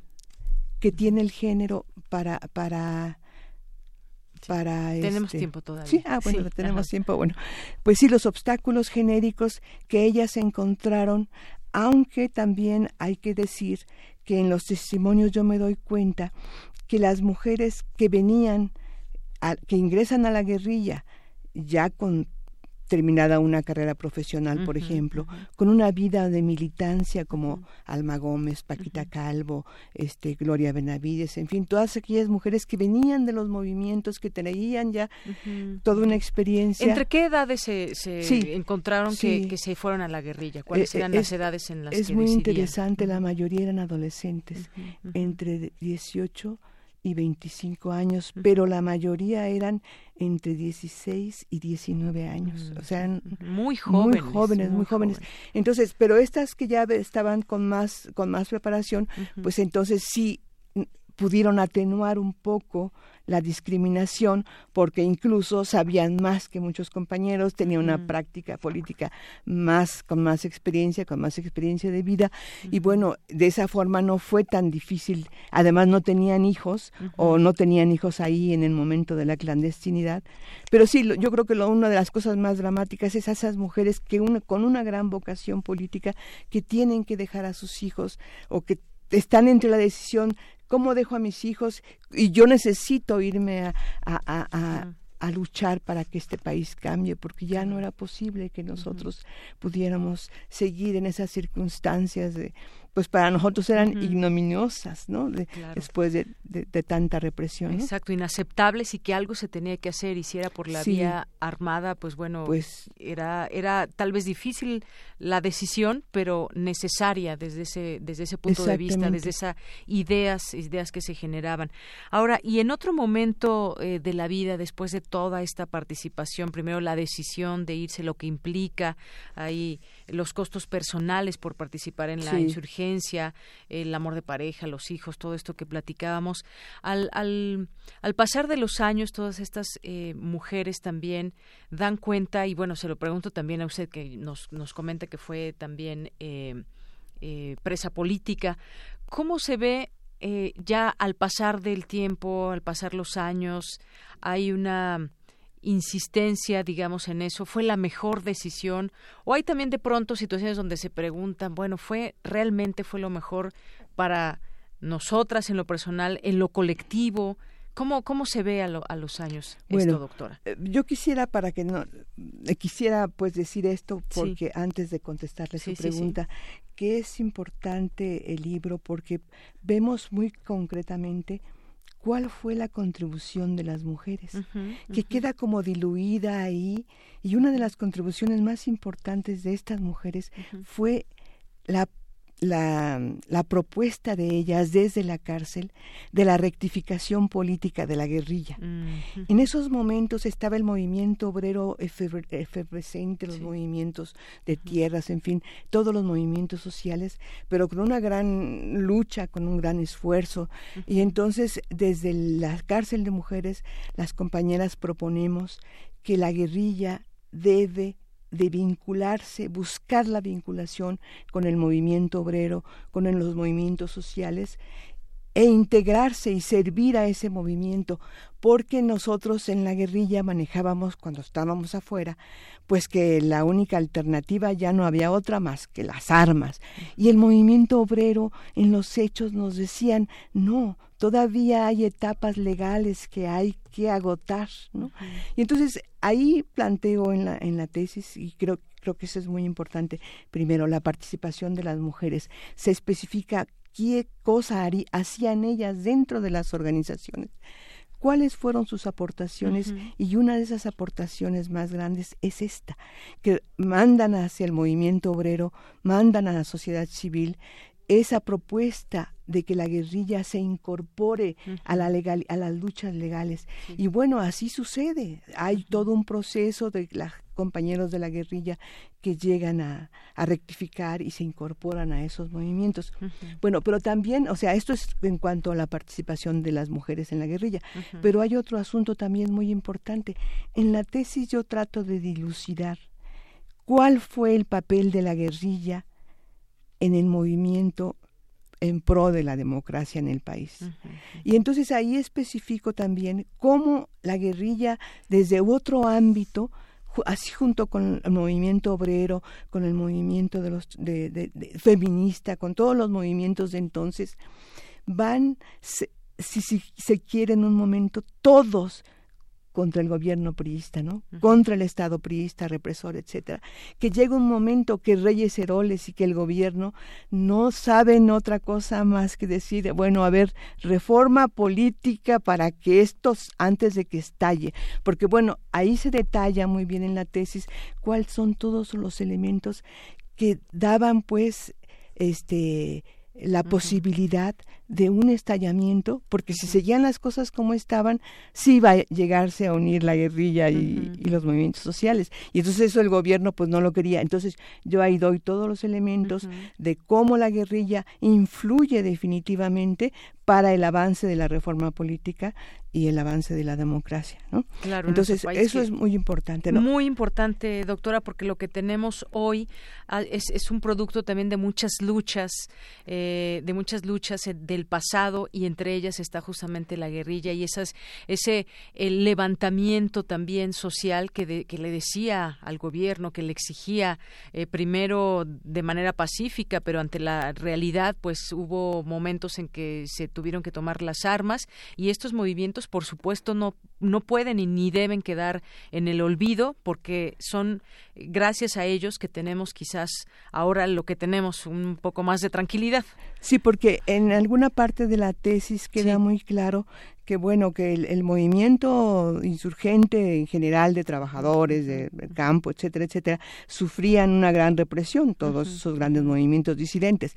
Pero la que llevaba el costo más grande de, de, sangre de sacrificio de desapariciones etcétera pues fuera la guerrilla no entonces todas esas mujeres todos esos hombres que participan no han tenido ningún reconocimiento de ninguna especie, al contrario. Y yo lo digo así con mucho sentimiento porque hay muchas compañeras que no tienen trabajo, hay muchas compañeras que no tienen atención médica. Y que se les señala por haber sido. Además, porque ahí también en el, en el libro vemos como al obtener la libertad después de la, de la cárcel, cuando se dan la amnistía, los hombres ante su familia, ante la sociedad, quedan como héroes, pero nosotros las mujeres no, nosotras las mujeres quedamos como locas, como unas este, pues transgresoras, dejaron a los hijos, los encargaron, en la cárcel los vuelven a encargar, porque en la cárcel nacieron muchos de nuestros hijos. Entonces, las mujeres estigmatizadas, además con la carga este, grande lindísima de resarcir los lazos familiares, porque dentro de la clase media quien dejaba su escuela, quien dejaba sus estudios, era muy condenable. Y no hablemos de otras decisiones que nosotras como mujeres que fuimos a la guerrilla tomamos, ¿no? Era contra toda la, costumbre, contra toda una situación muy nueva, porque los movimientos feministas pues estaban consolidándose apenas. Entonces, las mujeres siempre tuvieron la desventaja en muchas cosas. Pero bueno, eso es eh, eso es más o menos, y no sé si por ahí ya te contesté tu pregunta. Sí, sí, sí, y además, bueno, ahora sí ya se nos acabó el tiempo, doctora. ha sido un verdadero placer platicar con usted. Ahora bien, ¿dónde podemos conseguir este libro? Este, Quienes nos estén eh, escuchando y quieran conocer con todo ese sentimiento que nos platicó, esos testimonios que vienen aquí incluidos en el libro. Bueno, el libro lo, lo, editó la UNAM, el CRIM es el CRIM es el Centro de Investigación Interregional este, de investigación multidisciplinaria de la UNAM, pero lo pueden conseguir en cualquier librería de la UNAM. Está disponible, es un precio a lo mejor un poquito alto, bueno, pero es muy grueso el libro. Yo creo que aquí podríamos decir que está contenido con muchos esfuerzos porque yo tuve que vender dos casitas que tenía para poder sentarme a hacer la investigación porque nadie me, me iba a dar una beca a los 45 años, ¿verdad? Ahora tengo 70, pero bueno, en 10 años lo hice. Y bueno, pues el libro se puede conseguir en cualquiera de las librerías de la UNAM. Muy bien. Bueno, pues le agradezco muchísimo esta, estos minutos, esta entrevista. El libro se puede conseguir en, en todas las librerías y pues bueno, aquí lo dejamos también. Este título, México, Mujeres Insurgentes de los años 70, Género y Lucha Armada, de la doctora María de Jesús Méndez Alvarado, autora de este libro, que también ha sido toda una lucha este libro, por lo que nos platica. Muchas gracias, doctora. Muchas gracias a todos. Hasta luego. Hasta luego. Queremos escuchar tu voz. Nuestro teléfono en cabina es 55 36 43 39. Prisma RU. Relatamos al mundo.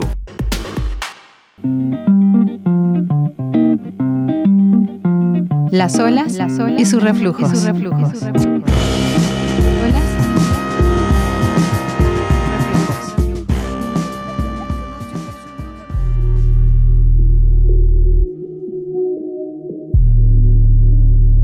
Buenas tardes de Yanira y Radio Escuchas de Prisma RU. Bienvenidos a esta nueva sección llamada Las olas y sus reflujos que busca visibilizar, analizar y explicar las problemáticas a las que se enfrentan las mujeres desde una perspectiva de género. En esta emisión hablaremos del grave fenómeno que representa el feminicidio. Para ello escucharemos la voz de María Salguero, geofísica y creadora del Mapa Nacional de los Feminicidios en México. Además, tendremos recomendaciones cinematográficas y los avances en materia jurídica sobre este problema. Iniciamos. Por la boca en México se asesinan entre 10 y 11 mujeres al día. El feminicidio surgió en México como una adaptación del término inglés femicidio llevada a cabo por la antropóloga Marcela Lagarde. Su tipificación tiene como antecedente la sentencia del campo algodonero contra México de la Corte Interamericana de Derechos Humanos. Un feminicidio es el asesinato de una mujer por razones de género. ¿Qué se considera como razones de género? Pues bueno, cuando existan algunas de estas circunstancias, por ejemplo, que la víctima presente signos de violencia sexual de cualquier tipo, que a la víctima se le hayan infligido lesiones o mutilaciones previas o posteriores a la privación de la vida, que existan antecedentes o datos de cualquier tipo de violencia en el ámbito familiar, laboral o escolar del sujeto activo, que haya existido un lazo, una relación sentimental, ya sea afectiva o de confianza, que eh, también haya datos que establezcan que hubo amenazas relacionados con el hecho, que la víctima haya sido incomunicada y que el cuerpo también sea exhibido o expuesto en un lugar público. Esta es la máxima expresión de la violencia contra las mujeres. Pues ante este panorama, desde 2016, la geofísica María Salguero creó el Mapa Nacional de los Feminicidios en México, que documenta estos casos. Ella toma datos de las mujeres asesinadas y se puede leer en cada una de las cruces la información de la víctima y del presunto asesino, pues cuando se cuenta con la información. ¿Qué les parece si escuchamos esta charla? Somos una Muchas gracias María por estar en esta nueva sección, las olas y sus reflujos. Quisiera que nos empezaras por comentar cómo documentas el mapa. Pues lo armo con, con las notas de prensa, con testimonios de los familiares de las víctimas que le dan a la prensa, con comunicados de las procuradurías y fiscalías. Eso es principalmente como armo el mapa. ¿Has notado un incremento en el número de feminicidios? Cuando yo empecé a documentar, los feminicidios asesinaban entre 6 y 7 mujeres al día. Fue 7 y de repente ya estamos entre 10 y 11. El problema del feminicidio es que la impunidad ha, permitido que crezca. Tenemos el Estado de México, que es que en 2019 terminó con 443 mujeres asesinadas. Y, por ejemplo, por otro lado tenemos Colima, que Colima tiene 28 mujeres asesinadas por cada 100.000 habitantes. Y este tipo de violencia asociada al crimen organizado también hace que incremente la violencia hacia la mujer. Juárez, por ejemplo, también tiene un contexto de crimen organizado muy complicado, pero también hay un número alto de violaciones en el espacio público y desaparecidas. Y si no se ve todo como un problema integral también de seguridad pública y de seguridad nacional, no se va a acabar con el problema. ¿Cuál es eso de los puntos rojos? Guanajuato, porque después del plan antiguachicol, las mujeres de la sociedad, de la sociedad civil que no estaban involucradas en temas de crimen organizado han sido secuestradas y asesinadas. ¿Existe algún perfil de edad que estés notando? Mira, cuando empecé eh, eran en promedio de 30 años, pero conforme ha pasado el tiempo, han incrementado niñas en adolescentes y en mujeres de 18 a 25 años. María, la forma en que asesinan a las mujeres ha cambiado eh, a lo largo de estos años que has empezado a documentar el mapa, es decir, las formas en las que han asesinado a las mujeres se ha recrudecido? ¿Hay alguna mayor saña? Mira, lo que he visto que ha aumentado son las armas de fuego a nivel nacional. Armas de uso exclusivo del ejército, principalmente hasta 47, de 15, 9 milímetros, 5.7 que es exclusivo del Servicio Secreto de los Estados Unidos. Pero asesinatos como el de Ingrid tengo desde que empecé a registrar el mapa. De hecho, hubo una, una enfermera que encontraron desollada en Michoacán, no me acuerdo si en 2013 o 2014 pero esos asesinatos con muchos años ya se han venido dando. Quemadas vivas, mutiladas, restos disueltos en ácido, o sea, la hazaña ha sido brutal en muchos de ellos. ¿Algo más que nos quieras agregar, María? Pues mira, creo que ahorita estamos viendo cada vez más a las, a las, nos estamos organizando más las mujeres. Las redes han sido un factor primordial y, y me da gusto ver también a muchas chicas ver cómo se organizaron para defender sus derechos. Radio Escucha, según el Mapa Nacional de los Feminicidios en México, en 2019 se asesinaron a 3.825, un incremento de 6% respecto a 2018 y casi el doble de lo registrado hace tres años. Les recomendamos el corto documental Nosotras, de la directora Natalia Beristain. Esta obra aborda la violencia contra las mujeres y cuenta la historia de testimonios de sobrevivientes y familiares de víctimas de feminicidio.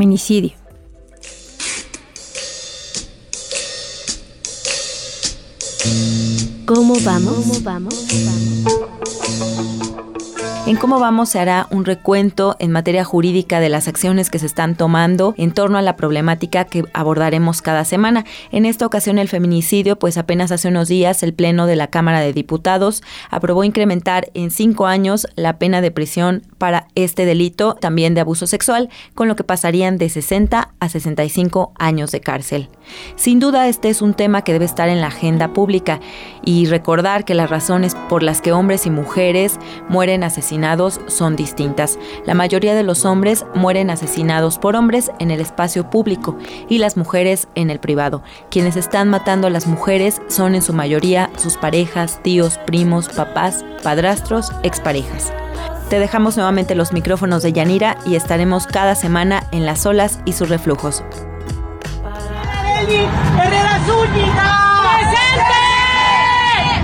Alejandra García.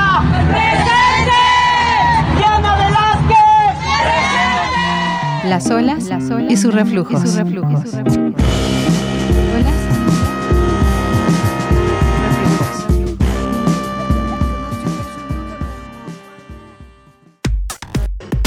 Relatamos al mundo. Relatamos al mundo.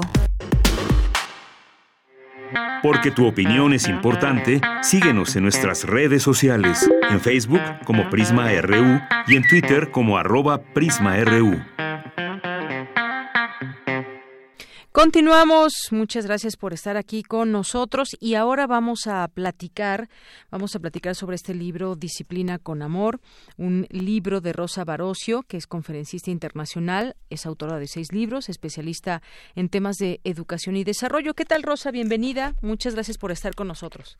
Gracias a ti, Deyanira. Pues, Encantada. Eh, mira, tengo este libro en mis manos, se me hizo muy interesante, muy práctico, sobre todo para quienes, pues, son padres y de pronto nos hacemos muchas preguntas. ¿Cuál es la mejor manera de educar? ¿Cómo le hacemos? Y aquí, bueno, pues hay situaciones eh, ilustradas que nos presentas en el libro y, pues, sobre todo también, eh, pues, lectura de soluciones prácticas a problemas cotidianos para educar, como dices, con el corazón abierto. Adéntranos un poquito en este libro y posteriormente pues te haré algunas preguntas de aquí del contenido que tú nos presentas. Eh, cómo no, muchas gracias, Deyanira. Fíjate que, bueno, este es mi séptimo libro y tiene el título de Soluciones día a día porque creo que los padres hoy están muy apurados, muy ocupados, muy estresados y están buscando pues eh, como una orientación muy clara y muy directa para situaciones que vive, vivimos todos los días con, con los hijos. Queremos mucho a los hijos, pero a la hora de estar en, eh, en el desayuno, llevándolos a la escuela, en el momento en que te hacen el berrinche, en que se enojan, en que te gritan, en que lloran, en que te hablan de la escuela y, y, se quejan, este, a veces no sabemos cómo eh, lidiar, cómo responder de una manera que por un lado sea respetuosa, pero por otro lado sí pongamos límites y ayudemos a los hijos a aprender a, salir adelante en una realidad que va a traer situaciones frustrantes, porque fíjate que eh, de Yanira, eh, la tendencia hoy en día es a creer que los hijos estén felices y, y también hay otra hay otra eh, otro concepto que ha tenido una gran influencia en los padres, yo creo, de la psicología educativa es no los vayas a traumar. Entonces imagínate la combinación, no los vayas a traumar y tu hijo tiene que estar feliz. Y entonces mm, nos abocamos a, a no poner límites y a tratar de complacerlos. Y eso está creando hijos muy intolerantes a la frustración, se les viene el mundo abajo por cualquier cosa. Eh, tú sabes que, bueno, el, el, el, nivel de suicidio en jóvenes es, es muy alto, no ha disminuido. Eh, y por otro lado, eh, hay que enseñarles cómo manejar sus emociones, porque eso es lo que va a traer esa salud emocional que todos los padres quieren. Entonces, sí, por supuesto que se vale que querramos hijos felices, pero hay que saber que la felicidad no estriba en comprarles todo, darles gustos, no poner límites. Eso lo único que crea son hijos consentidos, hijos eh, impacientes, hijos que muy demandantes que eh, no están preparados para lidiar con la con los problemas y las frustraciones de la vida diaria. Así es. Y bueno, aquí nos presentas ejemplos que son pues típicos cuando hacen berrinche, qué hacer y qué no hacer, por ejemplo, basado en este conocimiento eh, pues de la educación. Hay algunos ejemplos muy claros que seguramente en algún momento quienes somos eh, padres o madres nos identificamos en algún momento. Hay una pregunta que tú pones aquí, ¿cómo logro que mi hijo practique el violín? Y bueno, pues necesito necesita practicar todos los días a la misma hora, pero pues no quiere. ¿Cómo le hacemos para lograrlo? Y aquí nos, nos das algunas, algunas posibilidades de cómo hacerle. O, por ejemplo, pues cuando se ponen justamente eso que hablabas, de pronto creemos que darles, darles todo lo que piden es eh, finalmente algo positivo, porque pues ya no van a ser berrinche, los vamos a tener, eh, entre comillas, contentos durante el tiempo que les dure el gusto con el producto adquirido, pero no es precisamente lo mejor y aquí lo vas explicando. Esa disciplina tiene que ser con amor, pero también tiene que ser muy clara y que la vaya entendiendo el niño. Y aquí te vas algunas edades de las que hablas desde pequeñitos, meses, tres, cuatro años, hasta la adolescencia. Y hay que tener también en algún punto firmeza, que esto no quiere decir que los castiguemos, que les peguemos, que los agredamos. Exactamente. Exactamente, Deyanira, porque fíjate que estamos tratando de desechar esa actitud, ese, esa, ese autoritarismo con el que fuimos educados muchos de generaciones pasadas y cuando queremos rechazar algo, la tendencia es a irnos al polo opuesto. Y es así como de, de querer rechazar esa mano dura, ese castigo, eso que nos, nos lastimó, Ahora estamos dándonos, al, al, estamos en el polo opuesto en donde ahora queremos, eh, sí queremos respetar, queremos ser amorosos, pero como que no encontramos el cómo. Entonces nos abocamos a, a no poner límites. Fíjate que mi, mi consejo siempre es encontrar un punto de equilibrio. Me gusta decir ni muy, muy, ni tan, tan ni muy duros, pero tampoco convertirnos en estos transatlánticos, ¿verdad? En donde el hijo ya es el que manda, el hijo es el que decide y nosotros estamos debilitados como padres sin un sentido claro de autoridad, entendiendo que autoridad no es autoritarismo. autoridad quiere decir el adulto en esta situación soy yo, yo puedo medir las consecuencias, yo tengo la madurez, por lo tanto hay decisiones que a mí me corresponden. Entonces, esa, eh, eh, fíjate que este libro es eh, de Yanira eh, como una condensación de muchos años de estar dando conferencias a padres. Y traté de hacer este como comprimido para que se dijera de una manera fácil. Entonces dije, bueno, a lo mejor las ilustraciones ayudan, eh, poner cosas como qué sí decir y qué no decir, eh, las consecuencias muy claras, todo como muy resumido para que si no tienes tiempo ah, puedas abrir cualquier hoja y en una hoja estás viendo una solución, una, una situación con su solución. Así es. Es justamente como se plantea, muy ilustrativo este, este libro y además también, pues esos errores que podemos cometer durante la niñez se van a reflejar, por supuesto, en la adolescencia y más vale que entendamos cómo, pues cómo se dan todos estos eh, procesos, qué es lo que podemos hacer ante tal o cual situación, situación. Esto es muy importante, cómo, cómo, cómo ser congruentes también, porque además están aprendiendo, están aprendiendo y lo que quieren ellos en cierta edad solamente es jugar, jugar y jugar. Y de pronto, pues sí, nosotros nos encontramos en un momento quizás un tanto cansados o cómo, cómo le hacemos para decirle hay momentos para jugar, otros para descansar y otros para que te pongas a hacer la tarea. Así que si tienen todas estas, estas preguntas, pues los remitimos a este libro para que se tome en cuenta. Incluso decías por ahí en alguna parte del libro, cuando son muy, cuando son bebés los niños y no son atendidos cuando lloran, que esto eh, no significa que les pongamos el el chupón y ya, y así se calma la situación por un rato, sino tratar de entender por qué está llorando el niño, que pueden ser múltiples razones, y desde ahí se va marcando un efecto para su eventual niñez y, adolescencia. Exactamente, exactamente. Fíjate que traté en el libro de Yanira de, de, dar eh, y, y plantear situaciones desde el bebé hasta el adolescente, porque eh, lo que de lo que se trata es de encontrar y, de ver cómo en todo ese transcurso en que vas acompañando a tu hijo, en, en estas distintas etapas, es importante entender los procesos que están viviendo en cada etapa, pero finalmente el acercamiento respetuoso siempre es el mismo, siempre es el mismo, siempre es tomarlo en cuenta, pero sin perder nuestro lugar de padre. Es decir, empatizo contigo, eh, trato de entender qué te está pasando, qué está sucediendo, pero no me pierdo ahí, no me fusiono contigo, eh, eh, me acerco, me conecto, pero siempre recordando el adulto soy yo, a mí me corresponde tomar la mejor decisión. Entiendo, hija, que estés furiosa porque no puedes ir a esa fiesta. Entiendo que te encantaría que te diera el permiso, pero no te lo puedo dar porque corres riesgo, tienes 13 años, hay alcohol y no vas a ir. Entonces, ¿me entiendes? Ese es este balance como, ¿verdad? Como quien anda caminando en una cuerda floja entre entre cosas que eso no no quiere decir que dejo de poner un límite o que voy a complacer cuando no es lo mejor. Muy bien.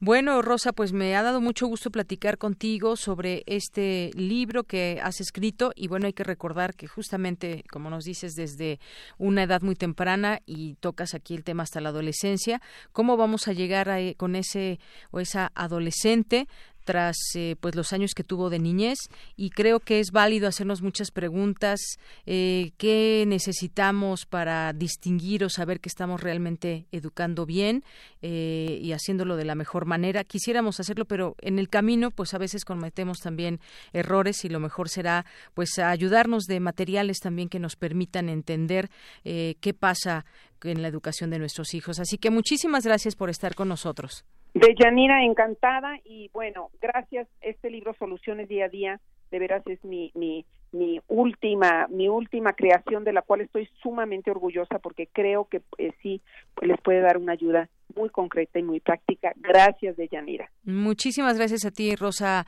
Barocio. Prisma RU. Relatamos al mundo. Porque tu opinión es importante, síguenos en nuestras redes sociales, en Facebook como Prisma RU y en Twitter como arroba PrismaRU.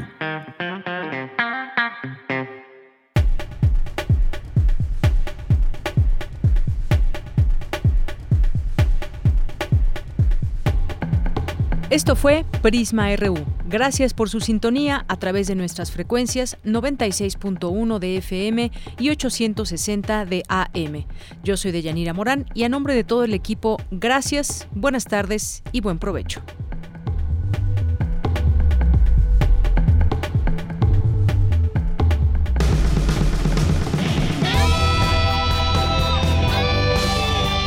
Prisma RU. Relatamos al mundo.